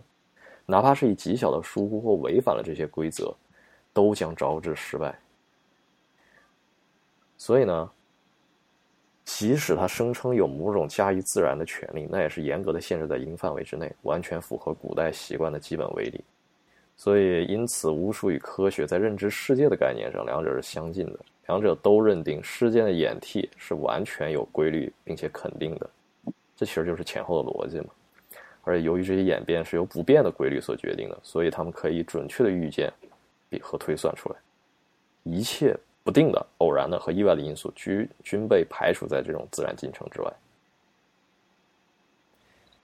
就是正正是基于这种前后这样一种逻辑，实际上就是巫术，它跟这个就是现代科学这个想法其实是一毛一样，就是这就是人类认知世界的这么一个过程，对吧？只是我们当时没有就是更好的确定性的手段能够测量或者得出这些规律。但是随着巫术逐步后来发展成什么呀？发展成了呃炼金术，对吧？然后又在哲学里面继续的进步，发展成发展成现在的科学，对吧？所以。巫术的，就是说，他这个作者就讲啊，就是说，这个巫术啊，在这个科在古代的时候，同科学一样，在人们脑中产生了强烈的吸引力，强有力的刺激着对知知识的追求。他们用对于未来有着无限美好的憧憬，引诱着那疲倦的探索者、困乏的追求者，让他们穿越当今现实感到失望的荒野。巫术与科学将他带到极高的山峰之巅，在那里越过他脚下的浓雾和层层乌云，可以看到那天国之都的美景。它虽然遥远，但却理沐浴在理想的光辉之中，释放着超凡灿烂的光华。呃，这个这个说法可能有点就是你懂啊，有点煽情，但是确实也是，就是古代人追求那种巫术啊，要成为最强烈的那个巫师，这种行为实际上就跟我们现在科学家追求。对吧？追求知识的丰碑一样，真理对，就是追求一道真理。然后，但是这这种过程后来就是被宗教就打打断了嘛，对吧？因为建立了一种嗯嗯这个非理性的这 样一个因果关系，对吧？而且充满了不确定性，就是你这个人到底会不会受到惩罚，是神的意志。并不是一个严格的。说白了，我们人类就是想认识世界、控制世、控制世界，然后又又又只有这么一套，就是就是用来认识世界的方式。对，是的，就是所以就是，如果你你就是说，现在讲到这里啊，你就会特别强烈的发现，就是从古至今，其实人类都是一样的、同一的，以一种同样的形式在探究这个世界，从来没有改变过。从来不存在说古人比现在人在方法论上，嗯，也应该不叫方法论了，在这种就是认知结构上有什么太大的差异，对吧？就他跟我们智商是一样的。智商这个事儿不太好说，毕竟据说古人的这个大脑皮层的皱褶还是不如现代人的。差不多那个意思，你懂的。就是本质是。那 你说那个古人都是古到什么时候？呃。西西周以前吧，因为因为现代人脑容量好像没有太大区别吧？就这五千年来，人类好像脑容量从好来没有像自从营养水平，自从营养水平提高之后，是有一些变化的，哦，我倒没有看到这个，好像好像是这么说的我没有，看到这记。不清了。对，有这么个印象，对。但确实是现现在人就是肢体整体上感觉没以前，哎也不好说这个，我感觉啊，反正就是无论是从古代那些画像啊什么之类的，感觉确实现在没没没多大演替，就是长相啊啥之类的，区别不是很大。这对于先天的来说可能是不太大，但是对于后天开发的话，我觉得有可能是有区别，因为我们现在的人可以接触到的信息量，可能比过去要大得多。对，然后，我觉得正是因为这种信息流动，所以才造成科学的繁荣。就是没有这种信息流动的话，嗯每个人都在闭门造造车，然后知识没有这种重复性，无法被重复利用，也就无法被重复验证，那也就无法得到真正的真理，嗯对吧？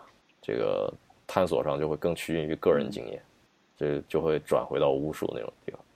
对对对，哎，所以啊，嗯那这儿就就就想就想说一说，就是，然后这个，呃，末世类型的那种废土风格的那些小说啊，就经常会会讲，就是人类文明崩溃之后啊，由于失去了网络连接，人类就退回了原来那种啊，这种部落制，然后有巫术，有祭祀，对吧？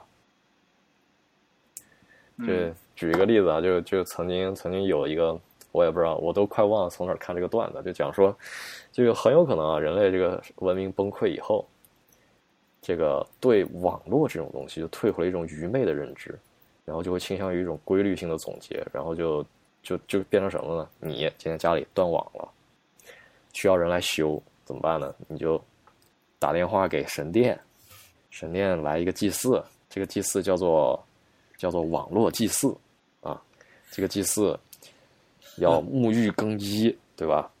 要念拿着他的经文，实际上就是这个网络接口这个操作手册啊，振振有词，因为很有可能这个文字他也不太认识，他只能大概看那个图懂啊。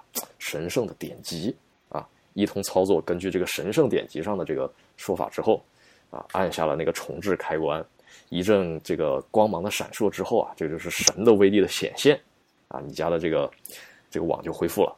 然后这个时候你要跟祭司一起感谢这个那道那道闪光，感谢这个网络之神对于你的馈赠。这很有可能出现，就是人们已经不知道该怎么办。我觉得是有可能。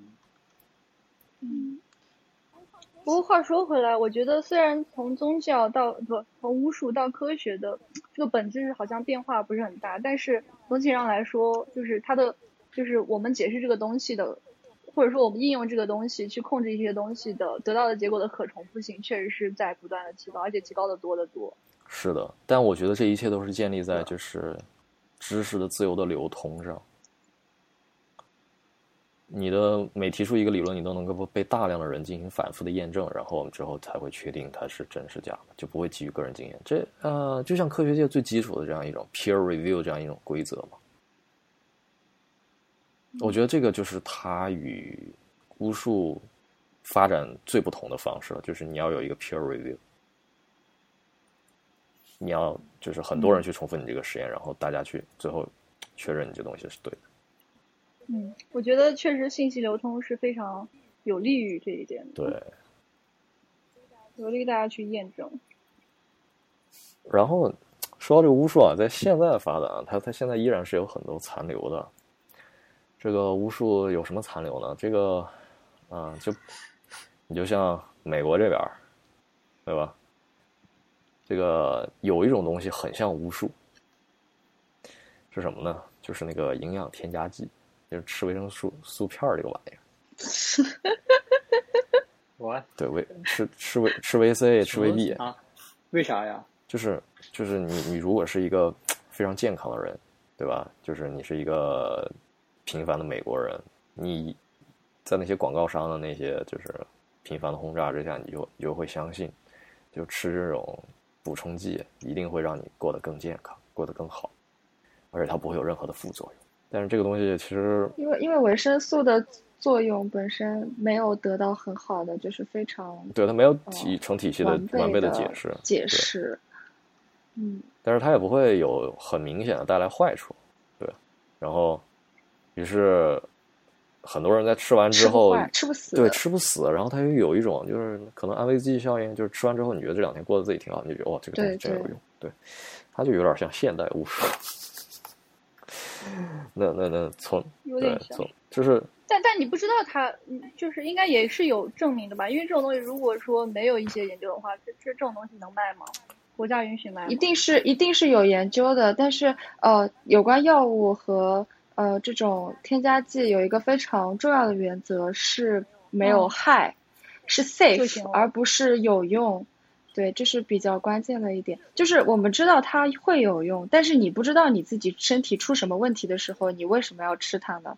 这是非常哦，对对，呃维生素片儿这个，所以它不是，所以它不是药嘛。你从来不会说我对症吃这个维生素，对吧？啊，当然有啊，有那种就是诊断出来你确实缺某一种，那那种都非常少见。那个时候你要吃的就不是普通人买到那种，呃，维生素，你会吃就是医用的补充剂，那就非常强力了，那是真正定义上的药。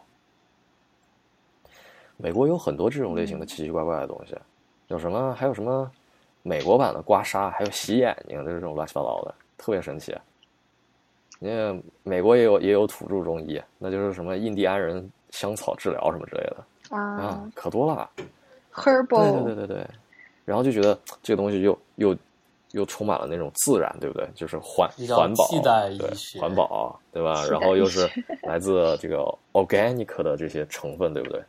然后又很神秘，对不对？符合了就是符合了加州人民的各种幻想。我又黑了一把加州人，啊，所以那边蛮火这种东西的。美国中医 真的，哎，我想我想问问一下，就是你为什么特别强调是美国？就是我想，啊，我的意思就是说，啊，我我感觉中国可能也是有，中国那个就是中医了呀。就是我想问一下，就是是美国，哦，对啊，所以我这才叫美国中医啊。我问的非常的谨慎。对我非常谨慎。呃，你看我都没举中国例子嘛，当然中国也确实啊，就是中国中医就就是一个经验医学嘛，然后他他这种经验就更很多东西没有验证了，就是不是很统一，你也不知道他没有，他从来没有做过那种严格，很多药都没有做过那种很严格临床实验嘛，所以说我们才说中医这个东西我们不是那么的就是确定它的疗效，就很多情况下。而且你你你你你是知道，就中国有些很奇怪的偏方了，什么蚂蚁泡水治癌症嗯，啊，然后对？对对对，就是以前以前我外公外婆就是搞过这个。哦，哎 原来这是一个广为流传的偏方，对吧？民间偏方那那那奇怪我觉得。像这些东西，这些东西如果说把验证的方面做得好一点的话，说不定是可以带来一些不一样的东西。对，是的，但是中医就是其实其实应该是有验证的，只是都失败了。我估计啊，我这样 揣测，因为就是还国内那些中还没有医药院，他肯定是要做研究的。是的，就是还没有发展到那个发达的那个地步，或者是它的那个，就是它它的那个变量不是很好控制。嗯嗯嗯，毕竟中药，你一听中药，你就反应就是那一大碗苦苦的，不知道什么东西熬进去的，对吧？它永远都是一个非常复杂的成分，那就更难做这种鉴定了。嗯，而且甚至而且人确实也是个复杂的系统嘛，有的时候你觉得健身在的某些方面也挺玄的。哎，我我真的是觉得现在这个健身也是充满了一种玄学的说法在里面。是的，是的，就是其实刚说维生素嘛，只要涉及到这种什么保保健品啊，什么健身啊，什么养生嗯对啊，还有还有疗愈啊，都是这样对的。嗯，它的灰色部分就很大。对，而且他们很多其实说服你理由是什么？就跟那个巫术里面那个模仿巫术是一样的，就像我们说吃肝补肝这种类型一样。他说服你理由就是我的这个东西有某某些某些表征跟你的人体的某些某些表征是重合的，于是你你做这个是有意义的。嗯对现在好多这些东西啊这个就让我想到那个什么呃，美容呃就是化妆品添加呃胶原蛋白，因为你的脸里缺胶原蛋白，所以你要吃胶原蛋白或者之类的，嗯，或者你要你要靠吸收胶原蛋白，可是你的脸根本吸收不了那么大的蛋白质。Anyway，就是 就是这种东西，就就就挺有意思的。对，还有还有很多吃的东西，其实都会被胃先分解掉。对，对对。那我一下举出来例子了，嗯，对，就是胶原蛋白啊，就是全都会先变成氨基酸，然后如果你要用的话，还会再重新变成胶原蛋白，所以哦嗯，类似这一种。那这么说也是有道理的哦。那你吃别的蛋白质也是一样的，你没有必要吃很贵的胶原蛋白，你可以吃。就可能那些氨基酸组组成的，就是啊、你是说成成分的话更接对对对近是吧？对对我也是这样，我也是这样跟别人讲的。但但是但是他们都都一样的吗？对，但但是但是他们宣传的方式是你更容易被你吸收，这件事情就很好笑嘛，对吧？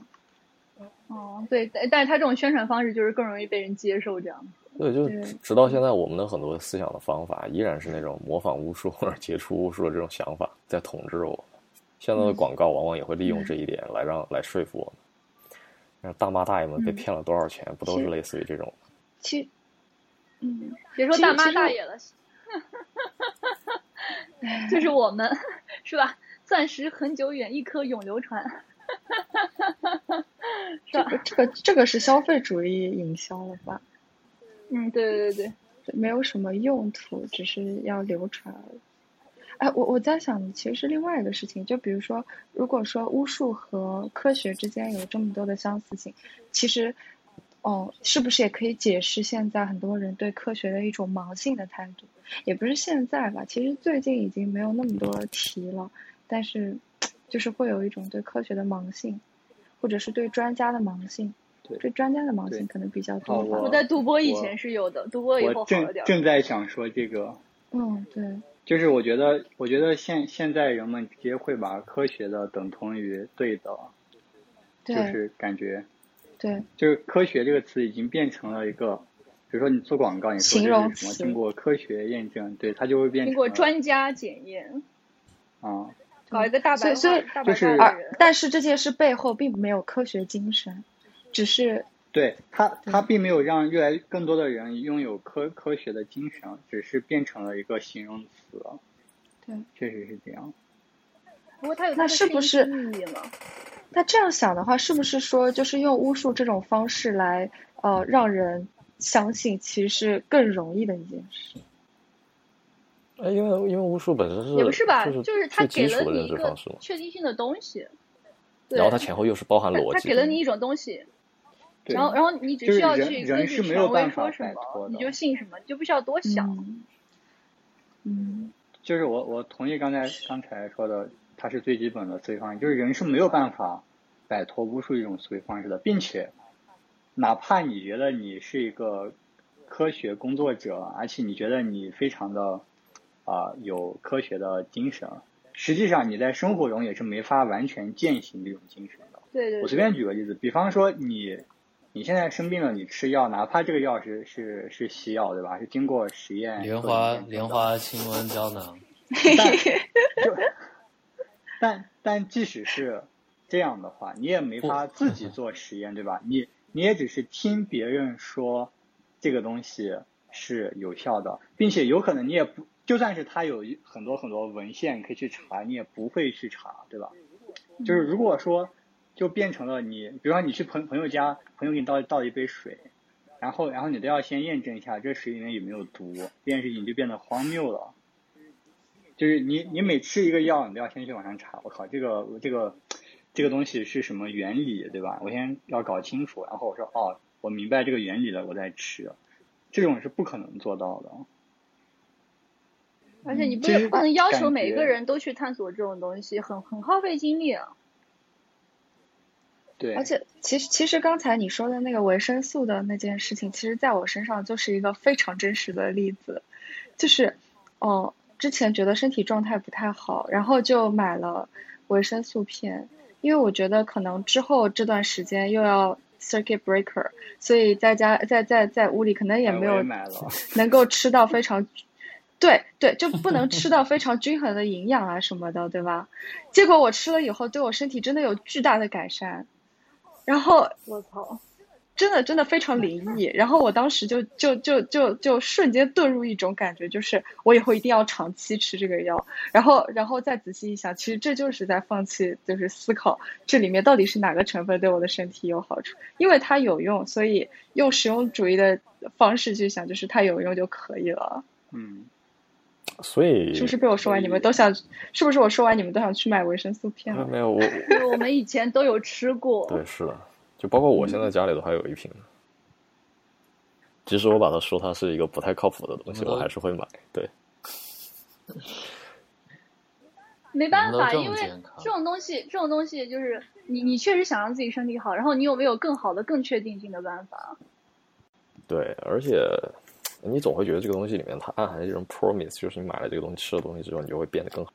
就是通过广告呢啊，，还还有一个比较有意思的事情，还有一个比较有意思的事情，就是就是我之前看，比方说你你设计设计广告性的海报嘛，然后其中有一个非常重要的就是一点，就是比方说如果是药物的或者化妆品的或者什么东西，你你你最好就是要把那个封面搞成一个非常清晰的，然后有一个人穿着白大褂的那种封面，就是会增加这个东西的可信度。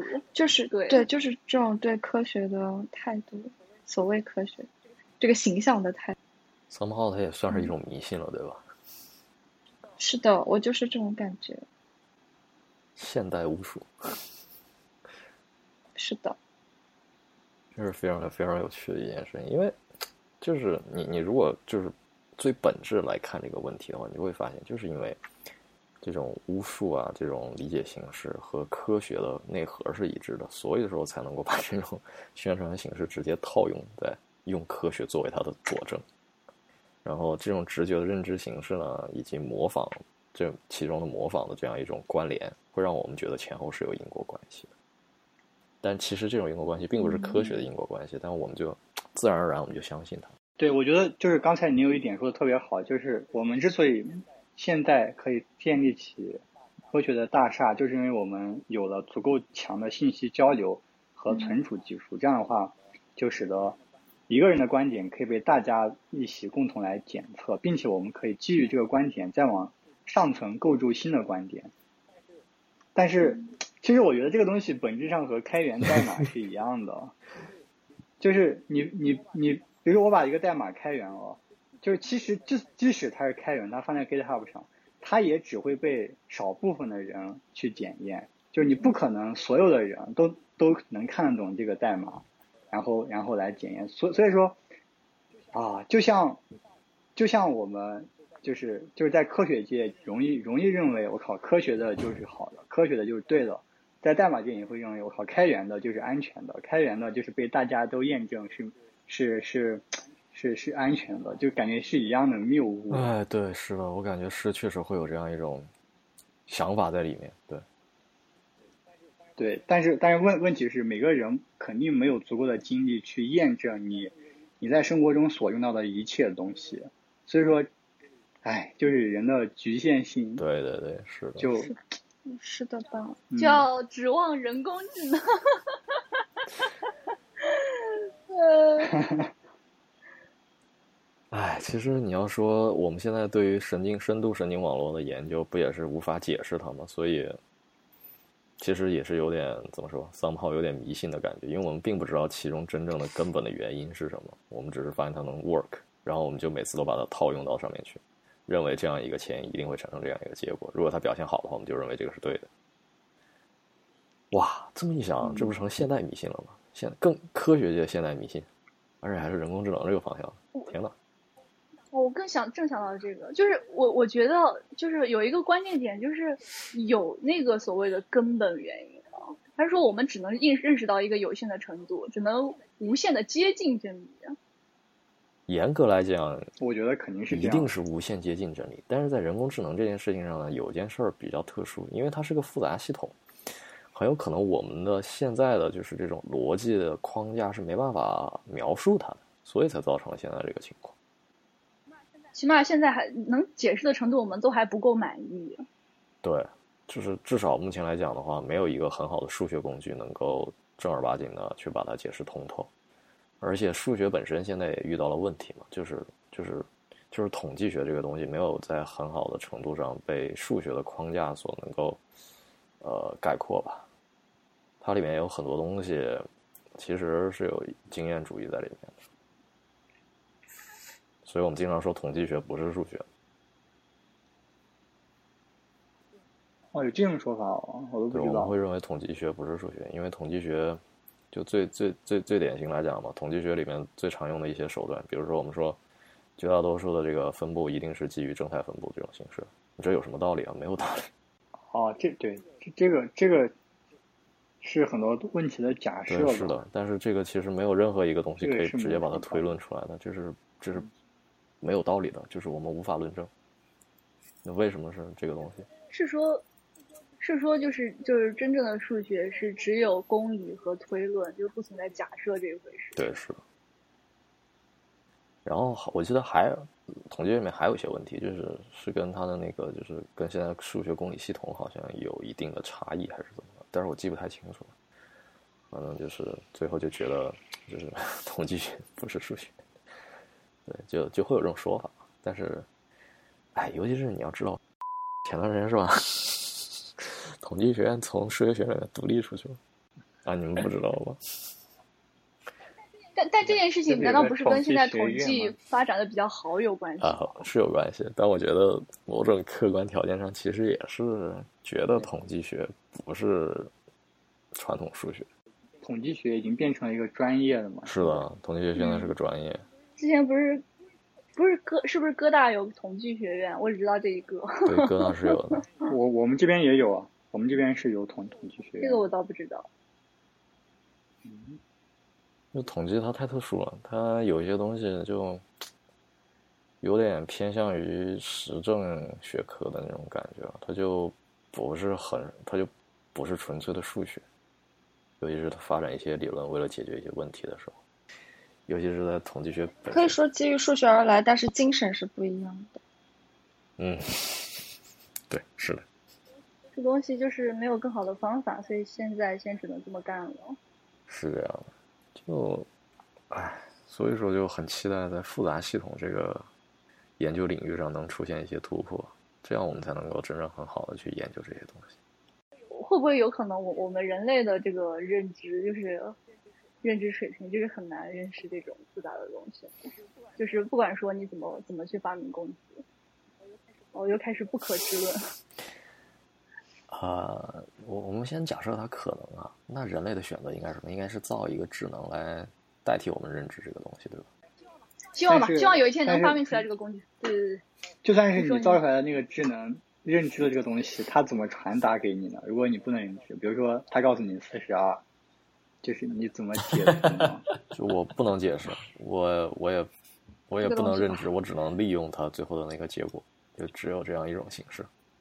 就是就就变成就是类似于数学上面的存在性证明和构造性啊证明。对 就是我能证明它存在，但是我没办法，就是有知道该怎么算它。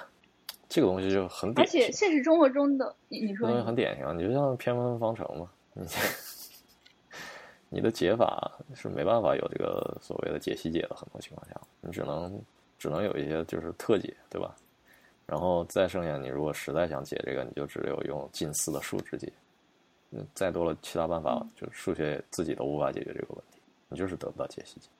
所以，所以就是说，现实中的很多东西它就是很复杂的，然后，然后我们又特别想要控制它，但是我们又没有很好的工具控制它。但是这个东西，我又确实是人们最想要的一个东西。是的，比方说各种成功学、各种人生哲学，是的，是的。对吧？哎，然后这东西是不是就会变成巫术？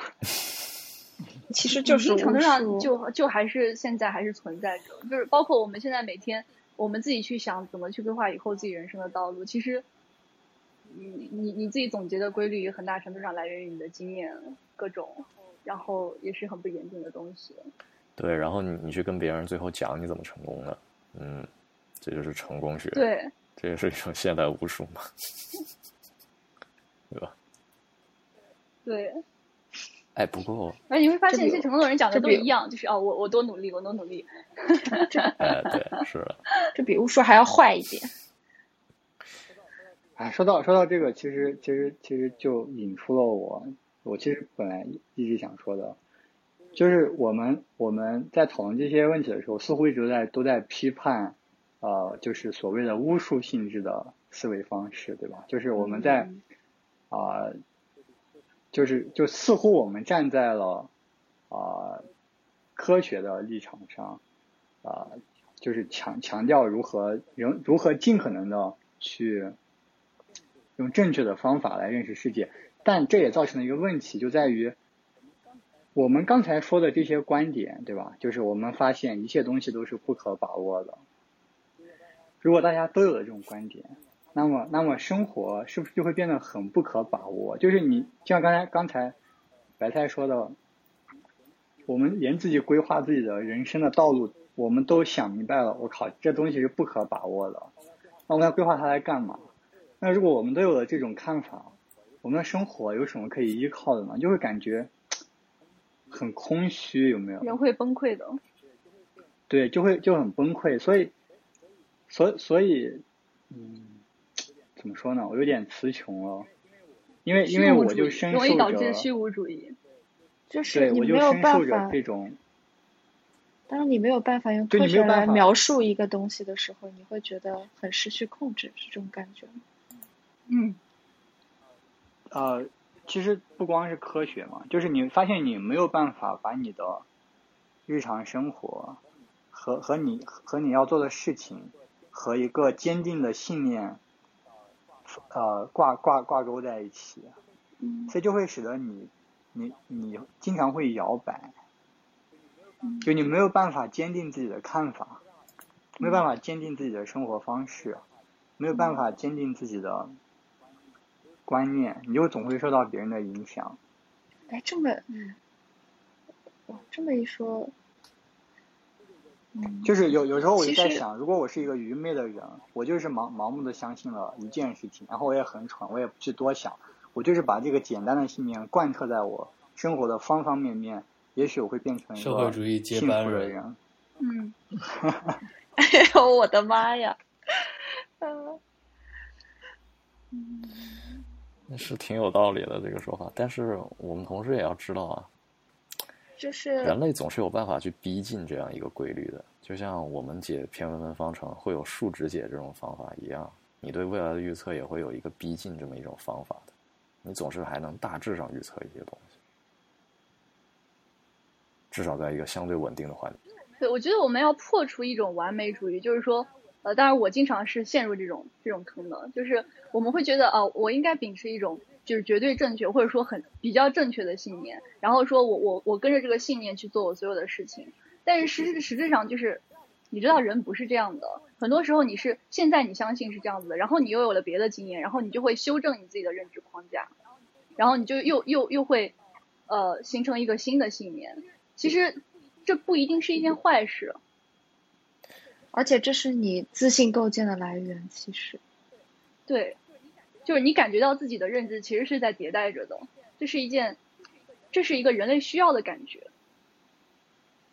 嗯，这个的确是，但是同样的，就是如果你你对未来的各种事情的预测都不准确的话，其实你啊还是很容易陷入一种慌乱的，因为你发现你的预测总是出现问题，这个时候就就是对，其实对自信是会有极大的打击嘛，然后你会由于这个原因对未来陷入一种茫然不知所措的这样一种状态。对对对，然后人人就是越是感觉你的人生失控的时候，就越想要有一个确定的东西给我在那里。是的，所以说，就是我们需要有勇气，不断的破除之前的信念，然后即使在没有信念的情况下，也要，就是怎么说呢？我觉得这个好像不是一个有和没有的二元问题，而是一个就是你其实一直是有一些信念的，你其实一直是有一些信念的。我觉得不是。如果说你，我觉得倒是，对，就你你是一个，嗯，嗯，你说，就我觉我觉得倒是你说的这种感觉，就是就是你要有一种相信的能力，就是就是你能不能够去相信一些事情的能力。其实，如果你呃高度用你所谓的科学的方式去呃接触一些事情的话，其实你对一些事情相信的能力其实是很低的。对对，这个这个就涉及到什么叫信念，就是信念其实是建立在不确定性上的。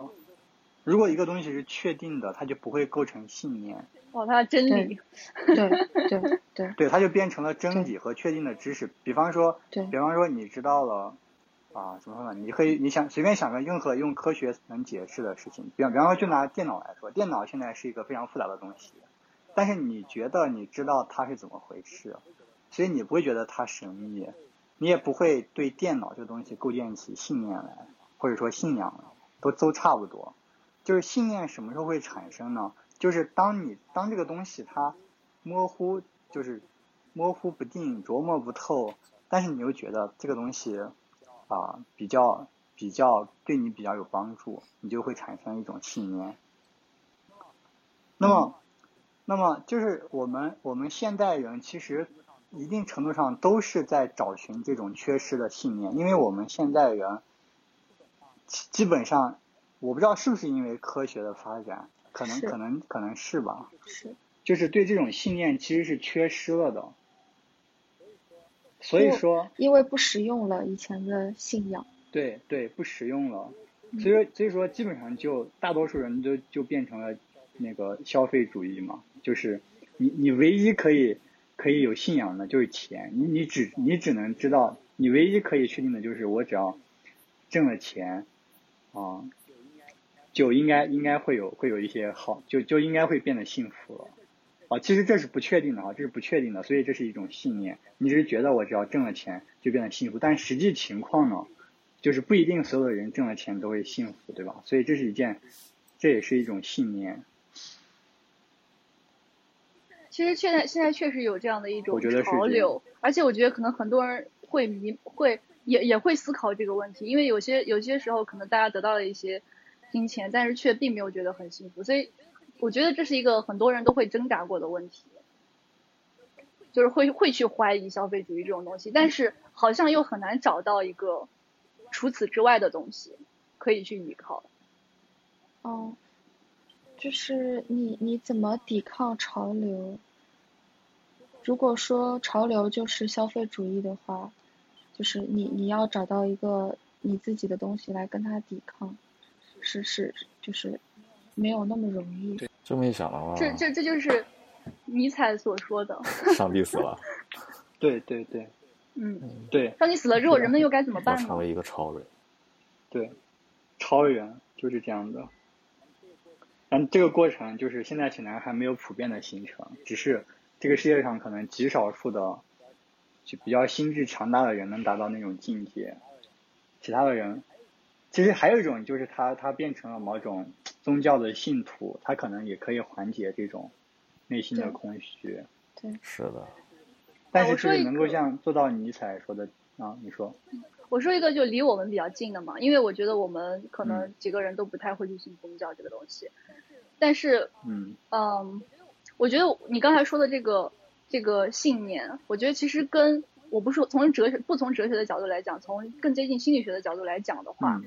就是这种信念，其实我觉得跟我们所说的我们人需要控制感有关系。就是你的控制感可以来自于是你的信念，就是你你遵守遵从你的信念去做一些事情，然后得到了你期待的那个结果。就是这这可能是一种控制感，但另一种控制感也是、嗯另一种控制感也可以来自于，比方说你今天设立了一个小目标，然后你可以去，然后你完成了这个小目标，你其实也会有一种控制感。而但而这种控制感就是前者就是那种呃信念，就是根据信念就是得到了想要的结果那种那种控制感是更更为珍惜、更难得的，就是那是属于金字塔尖的一个东西。如果你能得到是是一件幸运的事情，但是我觉得每个人基本上都需要拥有一种我今天想要做一个什么事情，然后我今天把它做了的这种控制感。这种控制感是相对来说更易获得的，就是而且受运气的这个影响更小。嗯，那这么一想的话感，觉这种方法论上的这种，就是怎么说呢？处事哲学或者说是管理自己自我控制制，好像其实才是现代人超脱这种虚无感的救赎吧。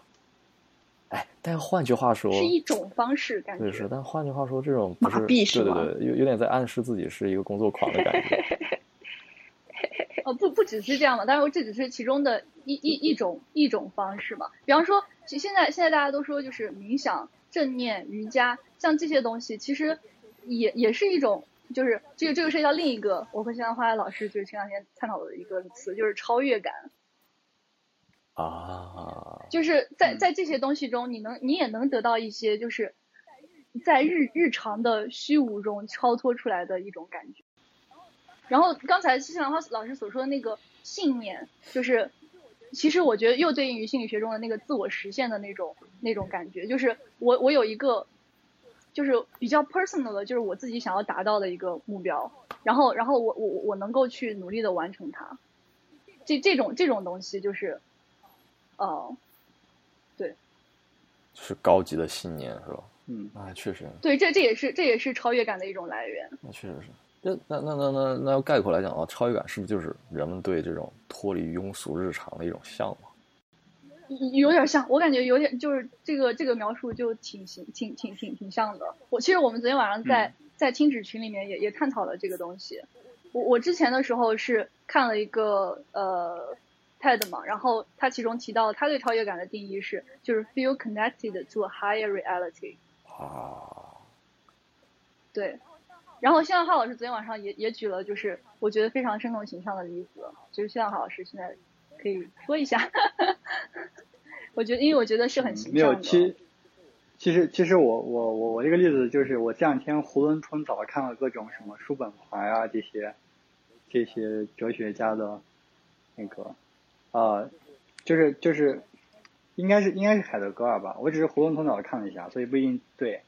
就是他他认为现在的人啊、就是有会遗忘自己的存在，就在大多数生活场景下，就是你是在盲目的工作啊什么的，你就会忘记自己的存在。但是但是就是当你偶尔，比方说你看了仰望了一下星空，然后你可能偶尔出去旅游，然后然后攀登了一座山峰，就在这种时刻，你可能真正的意识到自己的存在，你才能找到自己的存在感。就是就是我我我就是，对，就是就是这样这样说一下。啊，确实是，我记得你，对，哦，嗯，对，其实你想一下，你在生活中，尤尤其是随着你年龄的增长，等你慢慢变老，然后成家立业，然后找了工作，对吧？你慢慢可能就会这个问题会越来越严重，就是你会慢慢的就不知道自己自己到底在干嘛，就是你就只是在为，就是在在在工作，就就就这种感觉。天哪，这个听起来但但是啊太惨了，听起来感觉是嗯自我消解在了生活之我觉得中。是很长，我觉得这个让我想起来了，之前就是有一个同学的微信签名叫“不忘初心，方得始终”，就是在在在在一个人经常工作，然后每天就是没有去想，没有去想太多东西，然后每天在工作的过程中，他就是可以是昨像昨天就是椰子老师说的那样，就是常看常新，或者说或者说就是你从这个你从这个很熟悉，然后好像又很平凡的东西中，你去你你可以去换一种角度去看它。比方说，我当初为什么会会从事这个事情，就是我当初的初心是这样的，而且我现在确实在做这个事情。那这个时候，你其实会获得一种就是超脱于这个东西本身的感觉，就是我是为了我的初心才现在在做这件事情的。对，好像是的，就像是，比方说你在读研研究生，你可能大多数时候都都都觉得，我靠，什么什么玩意儿，对吧？但当你有一天突然想到，我为什么要来这里？我为什么要干这个？是为了我最初的梦想。然后那一刻，你可能就会感到这种，这种这种超越感。嗯，但是，就是对我们人来说，这种这种时刻就是很少。所以就要有意当识的然也可能，对，嗯也可能正而且要是因为它有意识很少、很很偶尔，所以它才变得珍贵，它才有意义。如果如果可能一直都是这样，那可能那可能也也不对劲啊。嗯嗯。就是，哎，不不。不不不，所以说我们现在为什么要花费努力去讨论这个东西，就是因为它不是我们就是本来就会去干的一件事情，它是我们需要消耗自己的一些意志力去主动做的事情。嗯是的，但我我这个就就让我就让我联想到了，就是宗教体制里面经常会有一批人叫做苦修士嘛，他们通过折磨自己来建立与神更强烈的联系。这种实际上就是通过一种仪式化的强烈的刺激来时刻让自己处于那种超越那种状态，对吧？去明示初心对，好像是你这么一说，是的。那我好像不是很虽然虽然说没有推崇那样。嗯，同样道理，因为因为他们超越的目的只不过是超越，但你超越的目的是要做别的事情，所以其实不一样。对，对对对，但是，那，那你说我们可不可以借鉴这种类型的形式，以某一种非常强烈的行为，对吧，来主导我们在某一些工作里面，然后通过某某一些刺激强烈的仪式感，提醒自己的那种初心，时时刻刻的，对吧？我们是为了什么？是啊，你不觉得就有一种节日也是一种吗？哦，对啊，有有有一种有一种刺激感特别强烈的，就是写一个标签贴在你的桌上，特特别强烈。高中的时候这些都干过，节日的时候给爱人送礼物，对不对？对对对对对对，会想起来。就提醒自己，哦，我当初是这么喜欢他，才和他在一起的。太真实了，太真对实了。，就对，就是用这种用这种方式来来看待节日，其实挺挺健康的，听起来一点都不消费主义。是吧？节日是为了提醒你的初心是什么？对，这个这个解释就非常的完美。母亲节快乐！完美。而且如如果要这么想的话，你想想很很多事情，其实我们很有可能无意识中早就实践过这些方法。让我们来想想啊，高中的时候会会写座右铭，对吧？然后老师会告诉你你要在桌子上学习鲁迅先生写点什么，对不对？你可能刻一个哎枣，嗯对，是的。是的，是的，然后还会写什么呀？那个还有些人喜欢喜欢写日记，对吧？写手账，每天都都写，对吧？这也其实也是一种仪式感嘛，是对自己的回顾嘛。然后在每次都在写的时候，就会想到提醒自己，到底是我为什么要干这个？对。然后其实其实啊，像我的话，我我也会有一些，就是我觉得我会特意去搞一些特别仪式化的操作，来来让自己就是觉得这件事情很重要，我要去做好它。收藏一些东西。呃，对，然后你比如说像像像我要写文章之前，我一定会泡一杯茶，对不对？对，这这种这种仪式感，嗯其实就是、有时候就是为了提醒你，提醒你自己，你最最开始到底是怎么回事。你就是要保保留住你那一刻，你最开最开始想干这件事情那一刻的那种想法，就是通过这样一种一种方式。嗯，挺羡慕的。就是其实我我是一个近乎被虚无主义吞噬的人，就是我也是，就是当这期播客准备的时候，我才突然突然意识到，我靠，这些哲学家原来早就在思考这些事情了，就有一种相见恨晚的感觉。是啊，我然后，对，我记得我第一次读到尼采的《上帝死了》的时候，我不知道他什么意思。我看了查拉图斯特拉如是说，我更是觉得，啊，这个人在写什么？他在写圣经吗？但后来我看了他《悲剧的诞生》啊，还有后面他一些论述之后，我就意识到，他确实，他讲的那些东西，实际上就是我们现代人的困境，而我们现代人依然没，有走出这个困境。，我一看完就感觉跟我说的一跟我一模一样。我觉得其实不只是你一个人，每个人都会感觉到一些空虚上空虚焦虑感。这种但这种时候读到哲学，哲学对你来说就是实用的。我对在说什么？哎，对，是的，那就是读这个哲学本身，我觉得谢段话老师是获得了超越感。嗯 真的，maybe maybe，哦，就就像我举个例子嘛，我之前一直都觉得什么情人节送礼物啊，生日送礼物是没有意义的，就是我觉得，我就觉得很没有意义。啊嗯，嗯，但是但是现在就像刚才你们你们解释的，我我可能觉得这个东西可能确实是有一定价值的。嗯嗯，仪式感的一部分所以你，准你准备你准备送什么？已经送过了的。什么母亲节礼物嘛？等一下，太坏了。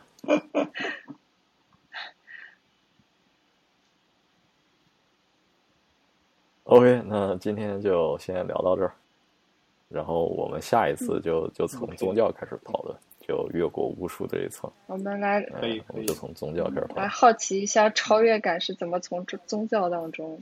对对对，宗教也是超越的。然后我们甚至 可以，还可以承上启下一，然后。再下一期我们可能就讨论一下真正的超越感，对吧？我们就讨论一下现在哲学思想啊什么之类的。对吧？那我觉得那会非常有意思。我觉得嗯这个就和那个那个什么终极关怀就有关了。啥是终极关怀？哦，我还想再补一句，哦，你说，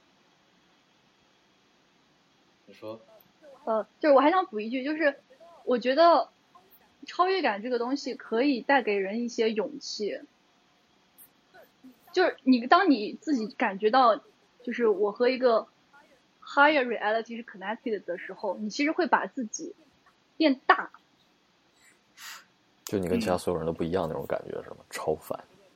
你说的这个还还有一种方法，就是你意识到自己会死，就是你始终意识到自己会死，也会有这种感觉。哦，这是我的处事方式。会不会有点残酷？这种感觉，我也多次想过，我也多次想过，就是我我我我多次到了我很难受痛苦，然后我想觉得要不要不死了的时候，我就会想，我就会想，如果我就会仔细去想，就是我那个死的过程，然后我就想，我操，死了这么死的过程这么痛苦，那我连这种痛苦都可以承受，为什么我生活中的这些痛苦，对对对我我不能承受呢？哎，这么一想，生活中的这些痛苦好像也没有那么痛苦，对，对，你就是把这种感觉分析出来了。你刚才说的这个就是，嗯，这这这这对这这种操作我，我我还是第一次听说。